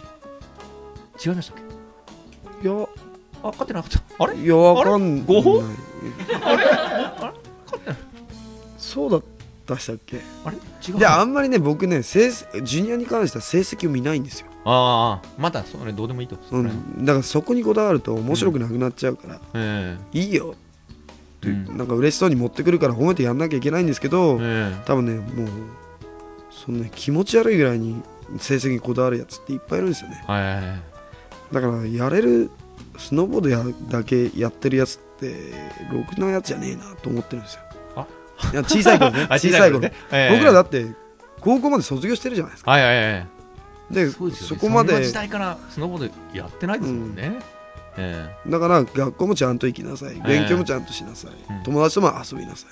余った時間でスノーボードやりなさいっていう方針なんですよねとても学生時代とんがってた人の言ってること。だいやねあすいません。せっかくい。いいい話だったのにごめんなさい落としちゃって申し訳ない。そうなんですよ。オリンピックの話戻しましょう。はいそうですね。えー他あまああの他にえっ、と日本人のライダー今回ねパイプの方またかなりうん。期待できると思うんですけど国母君なんかも。数もね、えこの前もう3位だったのかな、ええ。え表彰台には乗ってるので、えすごい滑りも見たけどいい滑りだったしええ。ただもう一つも二つも多分隠し技がいる。今の力がマックスだとしたら、ええ。多分絶対勝てないです。えまだ隠し持ってるものがなんか、どこもみんな今練習してますよ、ええ。ダブルを。ダブルを。だから今の力がマックスだったらうん。隠し技がに隠してるものが日本にないとしたらうん。それはもうやる前から敗北ですね。あらまあ随分まあ厳しいというかまあいやもうそれが現実なんですもん。ね。ええ。で勝ってほしいですよ心から。えだから今日本チーム頑張ってやえそるうですよね。やってると思うんでそれがどこまで間に合うかこれ日本チームって何人出れるの？えまだねそれも確定してないんじゃないかな。確定してないんですか？え多分ね4人3人になるんじゃないかな。女の子は1人削られるんじゃないかなと思うんですよね。4人4人っていうのは多分ないと。えあ4人4人3人、うん。まあ男子だとまあ工藤浩平か。まああと青野亮とええ。カズとええ。あと誰かっていうかあと誰か誰ですかね？予予想予想しますか？え？あんまあよそのメーカーだから。あ言わない。あんまりなんかそうやって言っといてなんかい出れればいいんですけど。余計なことね。余計なこと言っちゃうとね。言っ、ちゃうとうん。なんかあれなんで言わないですけど、まあそこのうん。一つの枠を争っているような気はします、ええ女女子出すと、女子だと、うん。えーっと中島志保。え。えーっと何でしたっけ？えなんで僕僕に聞いてる。えあ僕に聞いても無理だなああのあの人何でしたっけ？あ山岡壮子、あ言わなかなか出てこないんで。これつつつまんと つまんでもらっていいですか？あんまり出てこなかったのはあれですいやただ単に年齢のね関係で。すよねね年齢の関係で出てこなかったんですよね。伝達脳の脳のが遅くなってるんで。遅くなってくんで。本気で忘れてたもんな今。あと誰かっていう感じはいはい楽しみですねでもね今年はね。まあ楽しみですね、ええ今シーズンっていうかね。うん、えまあ、勝ってほしいですね。最低うん。2人ないし3人は決勝に行く、っていうところが一つポイントですね。え男子は何人決勝に行きままあその2人。す予想で2人。2人か3人。2人3人。女子の方は あれ指でまあわかりました。それあんまりごめんなさいもう余計な質問をしちゃいましたね。うん。本人っていうことでね。本人っていうことで。ラライオさんの今シーズンのはい。予定とかっていうのはどどんな感そうですね、やっぱりサラリーマンである程度会社の仕事をしなければいけないので。じ案外滑りに行けてるんいや全然滑ってないですよ全然滑ってない。うん。もう下手くそになっちゃいました。下手くそになっちゃいました。そうっすね。でもね今までできたことは全てできるんですよ。あできます？驚いたことに。忘れないですか？忘れないんですよ。でもはい進化しないんですよ。あ進化して 進化しないんですよね。あでもそれは、対価はあんまりしてなかったですけどこの前も、この前もっていうか先シーズンも、うん。スキーの大会えうちがええ。やってたスキーの NFO っていう大会に行って、でやることなかったんで手伝いに行っった割には。えでハーフパイプ誰もいない状態でもうバッチリ削ってある状態のところをえ一日スーッと滑り倒してキッカーも飛んで、仕事で行ったんですよね。はい、仕事で行ったのに、はい、クォーターも飛んで。クォーターも飛んで、ええ。やったけどえなんだかんだもう危なげなくやれたことは全てできた。えああその時思いました？はいよかった俺まだ。まだできてよかった。まだできてよかったと。でもね筋力が落ちてますよね。うんうんうん。やっぱりすごく微妙なタイミングの時がずれるんですよね。すごく分かりづらいと思うんですけどえ一番いい時ってねあの重力がね横からやってくるみたいな。そう。ええ？そそうなんですよ。遅れましたけどあええ？あの本当に変な話、例えばチャックとかするじゃないですか、はいはいはい。チャックリップとかしたら、うん。外に飛び出しそうなんだけど中に引っ張られるみたいな。だから重力がピタッて合うんですよね、ええ。その感覚って多分ね味わったことある人って本当に少ないと思うんですよ。うんはい。その時が一番高さが出てえもうだから最後の最後まで粘って粘って、でバーンって弾いてるんですよ。ええ。だから外に飛び出しそうなんだけど、え弾いてる分内側にも入ってくるんでええ。それでピタッてもう本当に一番の理想の位置に止まるんですよ。でそれねすっごい俺ね多分ねスノーボード人生の中で2回しか経験したことないですええ。なんだランナーズハイとか違うか。じゃない違うな違うなな内部的なものじゃななくてもう本当に力のかかり方の問題ですね。だからもう変な重力みたいな。え無重力でもないんですけど、え引っ張られるんですよね、え2回をだけ。うん、なんか、うん、2回しかないです。でもその感覚って多分味わったことある人って本当に一握りだと思いますよ。ええ。人に聞いてもわからないって言いますハイエストの時はそういうことは。えーっとそね覚えてない覚えてない。覚えてないです無我夢中無我夢中。で覚えてないですね。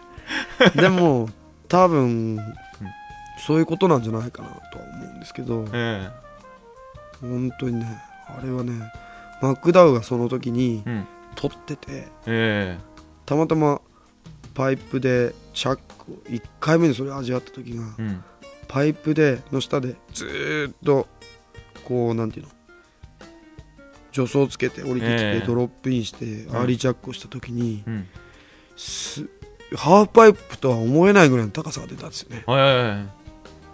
でそれたまたまマックダウ自身が撮ってたんですよ。はい。下で。えたまたま。でお前すごいなっていう話になって。うん。でなんだ今のは？って言っていや別に普通に。ってでそれがティーザーっていうかあの、はいにええティーザーに乗ったんですよ。はい。その年の。えそれになな何ですか？え？なな何のそのデザインえっ、とねえっ、とねあの時はねでも2000年だからテクニカルディフィカルティかその後のディケードかとえー、なんだなんか乗ったんですけど。ななんかなんかなんかもう忘れちゃいました。ってことは昔ですもんね。うん、もうちょっと記憶の方が 薄れてきてるんであれですけど、乗ったんですよ。うん。であこれは使われるんだと思ったらうん。本番に使われてなかったですね。いやあれは悔しかったですけど。おおと思って。はい。でもあれはうんその引っ張られる感じっていうかね。うん。なんかね本当に他人に引っ張られてるような感じ。自分がわざとなんていうの作り出してる力じゃなくて、ええ。もうひ紐みたいのでえ全体をグーンって引っ張られてる感えじで、外にも引っ張られるんですよ。神の手。神の神の神の領域ですよ。神の領域。もういいんですか？はい、大丈夫です。はい神の手に引っ張られた。そうなんですよ。神の手。神の手でなこれ放送放送じゃないやこれ収録つながんのかな？あ大丈夫。大丈夫はいです あそう引っ張られるその感覚を分かるやつが出てきたら多分ねすごいことになりますよ。あのできるその工藤浩平君ですか？はい。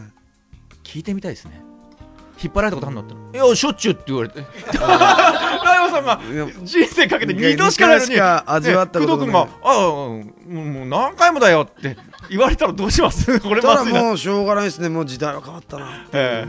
まああそこにそんなにこだわらないんですけど多分あの感覚はね多分ね本当にないと思います。ちょっと今の聞いてみたいですね工藤君にね。いやそうえそんなことないですよっつったら、えーでもね、あれってね本当にね一種独特なものだから、うん。多分あのースピン系で味わえるものっていうかではあんまりないんですようん。うんなんか重力の関係だと思うんですよね。ななんでなある種のゾーンじゃないけどななんでそういうふう、だからなんかうん、プラマイゼロに乗っかったみたいな。え。だから蹴る力とええ。もう本当にどっちかに絶対ね体があの調整してるんでピタッと降りてたとしても、えうん。力のバランスって崩れてると思うんですよ。え多分ねそれが本当ゼロポイントだと思うんですね。俺のわの考えだと。ゼロポイントになってるから変な感じになるんだと思うんですよ、ええ。全然すみません。僕も少しでもその話が分かればいいんですけど 全くあの神の手じゃなくて僕にとって神の領域の話なんで全くもって分からない。そうですね。ちょっとマニアックになりすぎましたけど、そうそうとか言えればいいんですけど、うん。全くもって。例えようがないんですよねね。本当に、ええ。うん、今度一回あのもし工藤君を呼べたらあ呼んでねこういった話ひ聞きたいですねおめでとうも言いたいですしはい。俺からおめでとう言われてもだからって話かもしれないけど、そうですね。え内定出てからにしてくださいね。え わかりました。内定出てからにしてもらえると まあいろんなそのライダーのね、はい。あの話もあるんですけども。あの、うんえっ、と女子のプロスノーボーダーの林明子さん。ああ、ええ。好きですね俺。俺昔本当好きでしたよ。あ僕も僕もじゃないや。可愛い方です綺麗な方ですよ綺麗なね方ですよね。え本なんかシェアハウスで生活してた当あって。あスイスでね。え一緒に住んでましたね。もうあの頃結構仲良くて結構活動の範囲も同じだったので。ええ。え気に入ったけど間違いは間違いっていうか。いやそういうのはないですよ。ないないですよね。もちろん、ジね、ェントルマンですから。ンジェントルマンですからね、はい。え。そういうのはなかったですけど、うん。本当ねあのーまあ今だあれ？あれ？まあ言っちゃまずいよないや今ちょっとえ？振り返ってまずいかなと思って。だったんですけど、もう本当ね、あ今あっこにごめんなんですけど、え？やっぱり共同生活ってね、えやっぱりすごくストレスがたまるとこってあるじゃないですか、はい、はい。で一度あっこがせっかく作ってくれたうん、目玉焼きに切れたこと、綺麗だなぶち切れたことあったんです、え僕ねあのねえそれはななぜ？半熟は好きなんですけど、はい。あの透明なのダメなんですよ。透明なのがダメ。わかります。わ わかります？わかりますわかります。黄身の上が透明なのはダメなんですよ、はいはいはい。絶対こう水を入れて、うん。蒸気で蒸気で。ちょっとし白くしてほしいんですよね、ないし、ええ。ひっくり返したええ。なんか薄い白いのがかかってるようなぐらいで。のかもう両面焼いてほしいんですよ。はいはい。それでちょっと焼いてすぐ揚げてほしいんですよ。え。だけどアッコが作ってきたのはええ残念ながらギョロギョロだったんですえ ギョギギョロギョロだったんギですよ。ョロギョロ。もうセンス疑うわみたいな、え。何よこれみたいな。ええ。ちょっと食べたんですけど、え。あれ食べたのかな？焼き直した。のかえ焼き直したのかな？な焼き直してたら本当に嫌なやつですよね。いやでもね本当その時切れて。えそしたらつゆさんつゆさきくん。ええも一緒に住んでえたんですよ、えでそしたらつゆさんが、うん。あの俺にあのお前人として、うん。作ってもらって文句言うってどういうことだってって言ってつゆさん一つ先輩なんでえ怒られました、怒られて。その頃は僕イケイケだったんでもうええ。本当いや納得いかないみたいな。うん 目玉焼き一つに 納得いかねえと。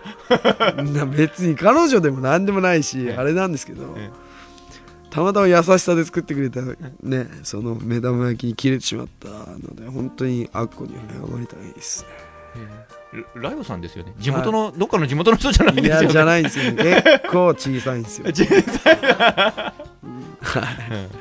あれですか？今の奥さんはちゃんと目玉焼きは？はいは？奥さんですか？はい。あ朝はあの目玉焼きはあんまないですね、うちゃんとそれは？ああ奥さんが作ってくれる目玉焼きですか、僕はねあのターンオーバーって言って今は両方焼いてもら両方って。両方。焼いてもらってええ。半熟でっていうのはねツボ押さえてる。都合ない押さえてるんですよ。なんかそのシェアハウスの時お風呂溢れさせちゃったなんて話も聞いたんですよ。それをねなんかね覚えてないんですよね。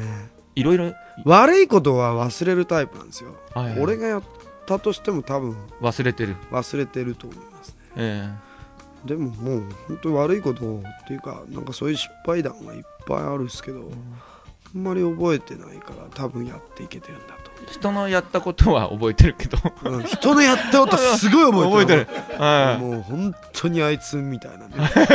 のとかすっごい覚えてるんですけど自分のやったことはあんまり覚えてないですね。それ感動的な話とか覚えてるんだけど。いい話は覚えてるんですよ。でも悪い話はあんまり。はい覚えてない。ポジティブなんですかね。ポジティブっていうかもう本当そうですね。だって俺7メートル車でスリップして事故で。は？山道の坂道、ええ。S 字のカーブのうん。こっち側谷ですよ左側、はいえどこどこどこですか場所？菅平って菅平はい。うんの S 字のカーブの入り口からこう滑り始めて、え。す最後のカーブ抜けるところまで頑張ってドリフトで行ったんですけど、ええ。もう全然止まんないですよ。でまあこう最後のカーブのところだからこうなんていうのガードレールがあるからそこにぶつかって止まるだろうと思ったら、カーブ過ぎたらそのガードレールなかったんですよ。そのままこうやって横転して落ちてって、えなんか川の、まあ、ちょうど車の幅よりちょっとでかいぐらいの溝にドーンってはまったんですよ。え。一回ボーンって跳ねてええでサイドロールで360度。メイクみたいな。え メイク。で、うんガラスも何にもないみたいな。状態で僕の他に3人乗ってるんですよ。はい。隣は友達と女の子2人乗ってるんですよ、えで女の子とかこことか切っちゃって。ええ。でひ隣に乗ってるやつはもともと骨折してたんですけど、うんまた骨がずれちゃう。で言ったんですけど俺が「みんな大丈夫か?」って言って一言目に言ったら、んことが今でも俺何の気なしに言って言ったんですけど、俺に助けられたな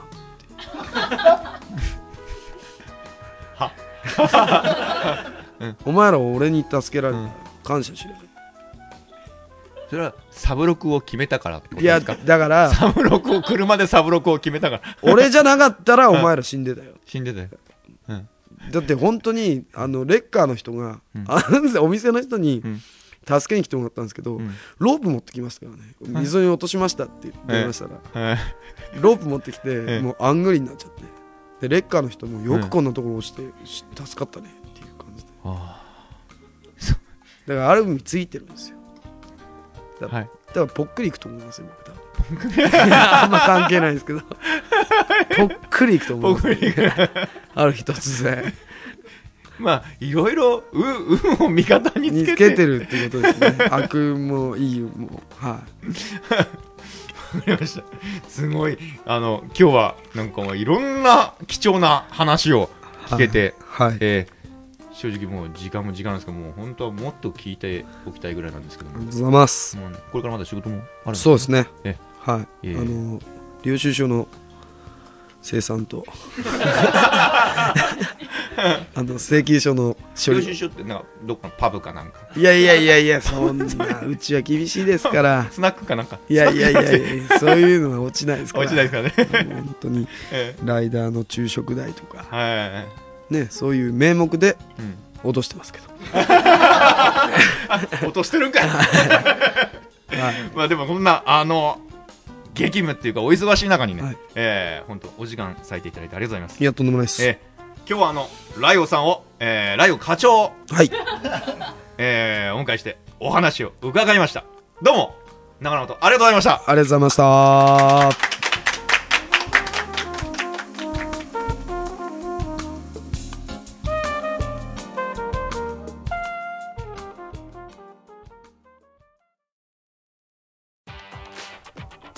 最後はこちらのコーナー「おりのり情報局」このコーナーは最新のトピックなどをお届けするコーナーです。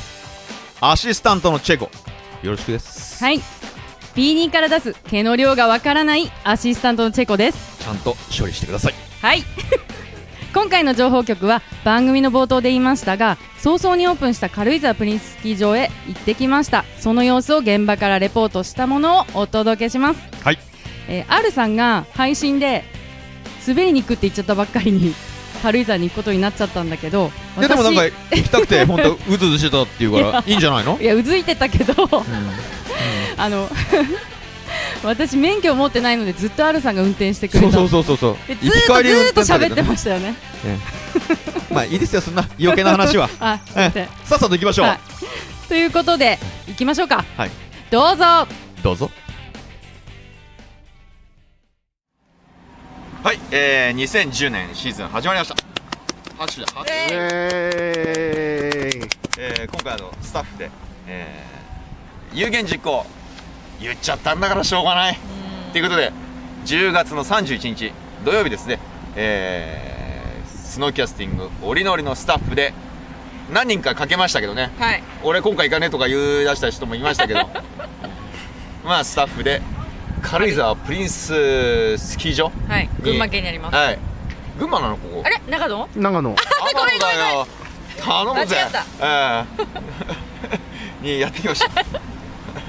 そうチェコも一緒です、はい。今お聞きした通り、はい。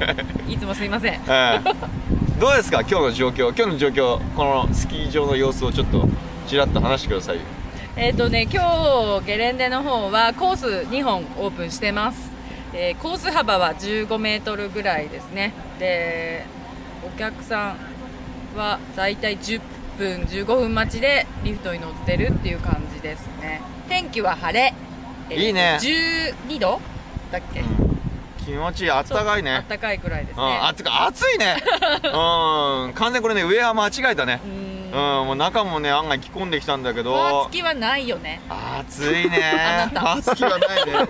あつきはないね。ね。えーとねゲレンデの状況とするとねあのー半分ぐらいはねウェアで半分はロンティーとかパーカーかな、ううん。んあとねこれサングラスしてる人多いね。増えたね。ヘッドホンにサングラス。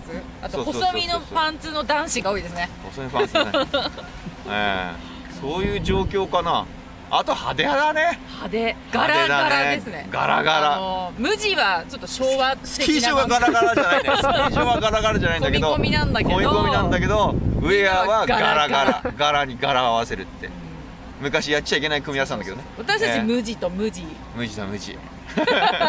昭和ですね。昭和ですね。いかんですね。まあでもえー、まあそんな中でも楽しく、うん。えー、技術は全然 あ向上しないんです。オーリーできないはい。オーリーとノーリーええ番組で言ってる限りはねそこら辺をきっちりやらないといけないんでね。頑張って今日やりたいと思いますんで、はい。はい、どうですか最後。この今日の状況いやー外はいいね。気持外いいね。ちいいねやらしい話？いやいやいや。なんで？あ真面目な話でね。真面目な話で。はい、一応そんな状況です。はい。はい。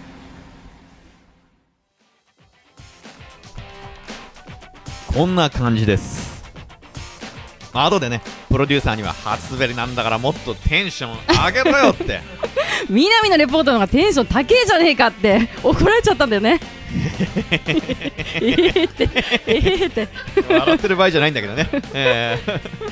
えー皆さんもあのそろそろシーズンスタートって感じになってると思うんですけども、まあ、ゲレンデ着きました。うん。チェコまず何する？あのね精力剤飲みます。ユンケルだ、マジな話。いユンケル。やいやいやチョコラ BB 飲むユンケルんですよ。じゃなくて。違う。どこ精つけるんだってあ本当。チョコラ BB、効くんですよこれ飲むと。でもまずは普通はね、うん。まあ、あなた特別だからさ、えー普通はチケットなんですよチケット。あそっか。まずチケットをねまあこれ現地で買うと高いじゃない？うん。ね。でもやっぱりみんなね少しでも安く買いたいと思うんですよ、うまあ本音としてはね。うん。そこで今回ははい。チケットを少しでも安くゲットできる方法をお伝えしたいと思います。はい。ということでねチェコその後よろしく。はい滑りに行く時に少しでも安く済ませようってことでコンビニのパック券を買うのはまあ定番だと思うんですけどこの時期だからこそゲットできる早割チケットってあるのご存知ですか？もちろん。使ってます。イエ 外人かつウィンタープラスさんのサイトでは全国の早割チケットを販売してるんです。R さん知ってた？だからさっきも言った通り。もちろん知ってます。イエ英国紳士だから あのまあホームページにね載っているおすすめのリフト券を、はい。まあ、一部ですが、ちょっとチェコに一気に読み上げてもらいましょ 一気に。うはい。はい。どうぞ。鷲ヶ岳スキー場4000円が2000円。湯沢地区七山共通チケット4500円が2600円。上越国際スキー場4000円が2500円。シャトレーゼスキーリゾート4000円が2000円。つげ菅井が。何？菅池高原スキー場。1日リフト券パック5400円が3500円。赤倉温泉スキー場3900円が2500円。プリンススノーリゾート4500円が3000円なり。だそうです。どうですか今日いやいいんじゃないですか。うん。はい。はい。えそれと日経新聞に載ってた記事なんだけど。日経？あ。日経なんか読んでんの？読んでますよ。ビジネスマンだもの。嘘何？地下鉄で。家家家で撮ってんの？いや畳んで畳んで読んでますよ。細くなって。前サラリーマンかなんかの読んでんじゃないの？鼻の下伸ばしてんの？そうそうそうそう。えーでね 西武グループと東急不動産グループが手を組んで両グループの18個かな？のスキー場ではい。使える早割リフト券を3000円で3000で。販売するんだって。はい。安いよね。安いですよね。ね。うん。はでこれ11月の下旬から1万5000枚発行するみたいなんですよ。い中途半端だね。そう。2万とか 1万でもいいんじゃないのかとね多い方が、が嬉しいんだけど、はい。これってどこで買えるんですかね？さあ僕聞いてんの。僕は分かんない。調べといて。え俺で？お願いします、はい。で でその他にはい。共通のクーポン券っていうのも配布するらしいですよ、はい。まあ、皆さんも早割チケットをゲットしてたくさん滑りに行っちゃいましょう。行っちゃいましょうイエーイでではい。続きがあるんですけどはい。今朝ね特ダネ見たんですよ。はい。そしたら小倉さんがその日経の記事の話をまあしてたんですけれども、はい。僕うん。も動画見ましたよさっあそうそう、まあ、思わず撮っちゃったやつをさっき見せたんですけど、きはい。まあスキーをしていたと昔は。はい。ただスノーボーダーがゲレンデに来るようになって危なくてしょうがねえやってことで、まあ、行かなくなったんですって言ってたんですよまあしょうがない。取れちゃうからね。板板ぶつかって板がねうん。板が取れちゃう何も私言ってないですよ、いやいやいやあなた顔が。まあこうね。まあ俺の上の方見てんじゃない。まあ、ちょっとは浮くかもしれないですけどね。ええ。そうまあそういう心配があるからね。そうそうそうでまあスキースノスキーヤーにとってはスノーボーダーははい突然曲がったりするし、怖いんだと。はいでまるでなんかスノーボーダーが行けないみたいな。行けないから行かなくなっちゃったっていうように私には聞こえちゃったんですね。あで怒ったんで私はついついまあ取ったわけなんですけど。あまあでもスキーヤーも突然回るじすっごいハの字に広げるよね。まあだからそういうこと言うとハの字は暴言だろうよ。そうだけどすっごい広げたりするじゃん。でまあそういう危ないどっちが危ないとかって言うと言い出すとあれなんだけどええ。まるでなんかスノーボーダー来るんじゃねえみたいに私には聞こえちゃったんですよ、多分ねそれね、うん。あのスノーボーダーが少しずつ始めてあのスキー場にねうん、滑り始めたとかね、あ初心者、うん。初心者っていうかあのスノーボーダーが少しずつスキー場に増えてきあた。時期の話を多分言ってるんだと思いますよ、古いっつうの。まあ古いですよね、うん、言 ちょっとちょっとう言うね。怒ってる言うね でもね正直その端っこに止まってる人たちとかいますよ。うん。あのー、スノーボーダーの人たち。それが危ないっていうのはね、まあまあ言ってましたけど、うん。そこはねやっぱ番組っていうのはすごいね。ん。横にいた中身がねフォローしてましたよね。いやいや小倉さん小倉さん。いやだ誰それ。こんなこんな声じゃないね。小倉さん。ボーダーだってあれですよ。スキーヤーを危ないと思ってると思いますよさすがだなと思ったね。一応ね。だってえっと笠井さんでしたっけ？一緒にやって。る笠井さんもなんかそうだそうだみたいに小倉さんに加勢してたんですよ。あまあ縦社会だろ、まあわかんない。まあだからねスキーヤーにでもだいぶ前の話だと思うんですよそれって。だろうね。危ないって言ってるのは、だから今はそうじゃないのに、うん。何言ってんのって思ってまあでもそれはあるかもしれない。だからもうそれでやめちゃったわけでしょ。そうそうやめちゃったから、多分多分、うん、やめちゃったから向こう知らないんだよね。あ今の現状？そあーもうね知らないこれねで言わないでもらいたい、う。ほんと、あのね、これ、オグちゃんね。うん、オグちゃんちょっと聞いてる？お聞いあ聞いおちゃん呼ばわり？オグちゃんね、オグちゃん 知らないですよけどね。あの、今ね、昔ほどね、スキーヤーとね、ボーダーってその仲悪くないですよ。うん昔は正直仲悪い時期があったと思いますよ。うんうんコースも分かれたりねそう、クリプトンの伊藤さんも言ってましたけどね。うんコースとか分かれたりして。うんまああの、あったけど、今はね、割合スキーヤーも、ボーダーも、仲いいですよ。と、うん僕は、僕は思うんですけどね。うんあの、例えばスキーヤーの方が、コブとか作ってくれますよね。うんうんで、スノーボーダーもそこ滑ったりする。滑るねね、スノーボーダーにはコブ作れないから。まあ、スキーヤーの方がせっせせっせ朝から作ってくれるんですよ。うんまあ、それは、ありがたいという気持ちを持って、うんまあ、滑ってるし、うんまあ、壊さなければ、ガリガリ壊さなければ、もう、仲良く僕はなって滑ってると思うんで、うん昔に比べれば、オブちゃんね、そんなね、スキーヤーとボーダー、距離ないですよ。ないよねどう思います？古いっつうの本当に古いですよ。うん。うん。情報番組やってるくせに古いんだよねあ言っちゃったはい。まあ、こっちの情報の方がいいじゃないですか。新しいよね新しいじゃないですか。さすが。ちょっとスノーボー言いますド教えてあげようかなね。私ちょ昭和の女言いますね。っと教えてあげようかな私小倉さんにスノーボードスノーボードやらないんじゃない？ねでも、スノーボードやんなくてもいいですよ。まあ、とりあえずもう一回スキー、始めてもらいたいね。うんええ。でゲレンデい実際行ってそうそうそうそうそう、ゲレンデ行って、まあ、な、だから、あのね、さっき言ったね、あの、早割？りリフト券、その1万5000万あるから、買っちゃえばいいんだよ。3000で。うん。3000だったら、あれでしょ？安いもんでしょ？わわかんない、俺ギャラいくらか知らないけど。だからそれで買って、一回、もう一度、スキー場に行ってみてくださいよ。そうしたら多分ね、昔と全然景色違ってますよ。特ダネでまたねその模様をうんやってくれれば、うん私の怒りは収まりますよ そういうのをね、分かってもらいたい。おはようございます とかね、言ってる場合じゃないですよ。まずね、すもうスキー場に行ってみてください。うん。なんなら、あの、これ、ん？僕が演出してもいいですよ。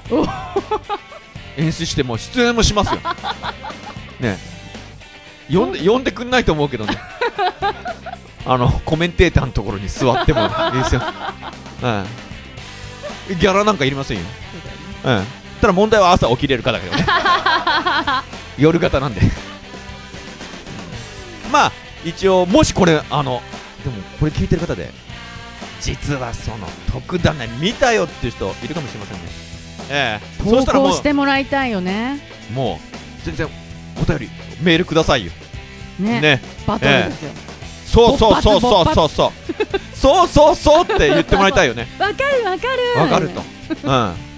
そうしたことがね、うん今後のスキー場っていうかまあね、あのーその、スノーに対して、に対してのねイ、メージ、ね、イメージにね、うん変わってくるし、うん今後そういうね、意味でもね、変わってくると思いますよ。うんえいいこと言うねえいいこと言うね。なんかちょっと、かなり脱線したけど、ね最後セロに戻ったね。ままとまったね。はい。はじゃあこれ最後締めましょうかうまく。はい。はい、えー、おりのりではあのショップやゲレンデあのメーカーやリスナーの皆さんからの情報をお待ちしております。どんなことでも構いませんので気軽に送ってくださいね。くれくれ。はい。それでは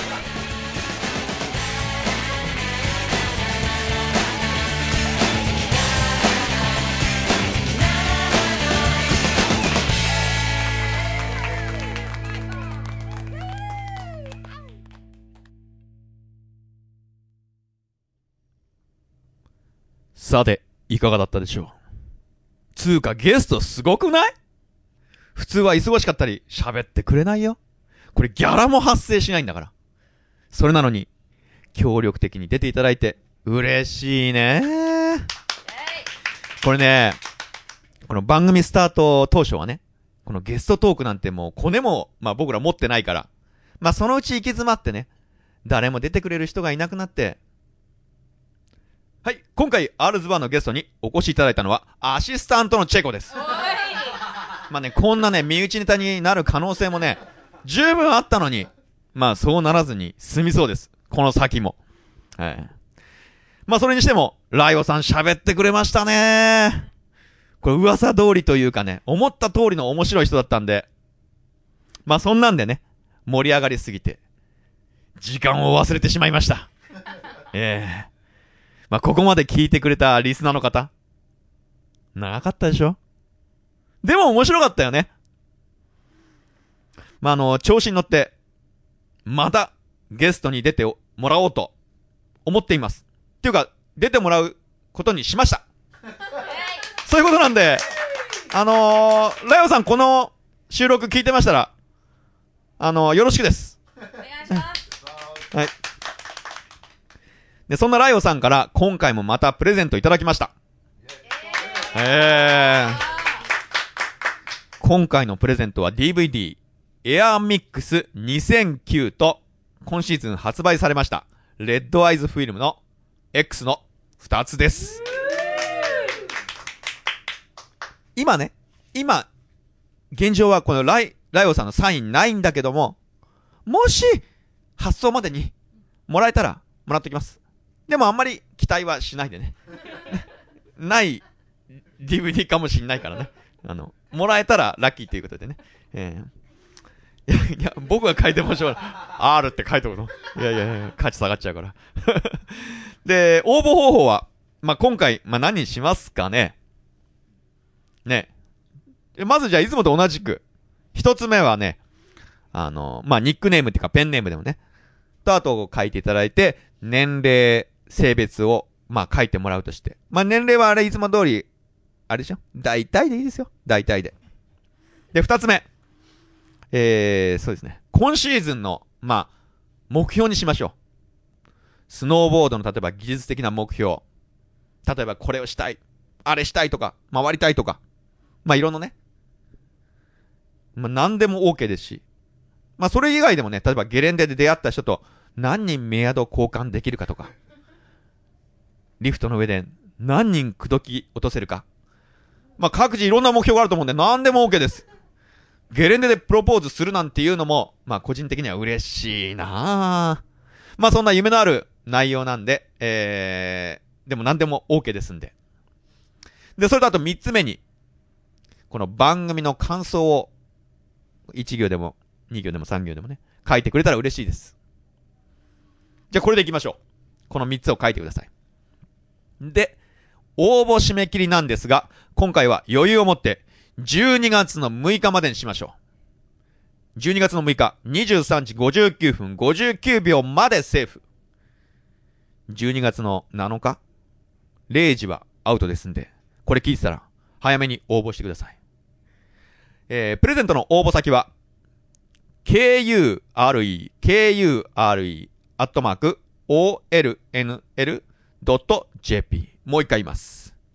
kure, kure, また言うの。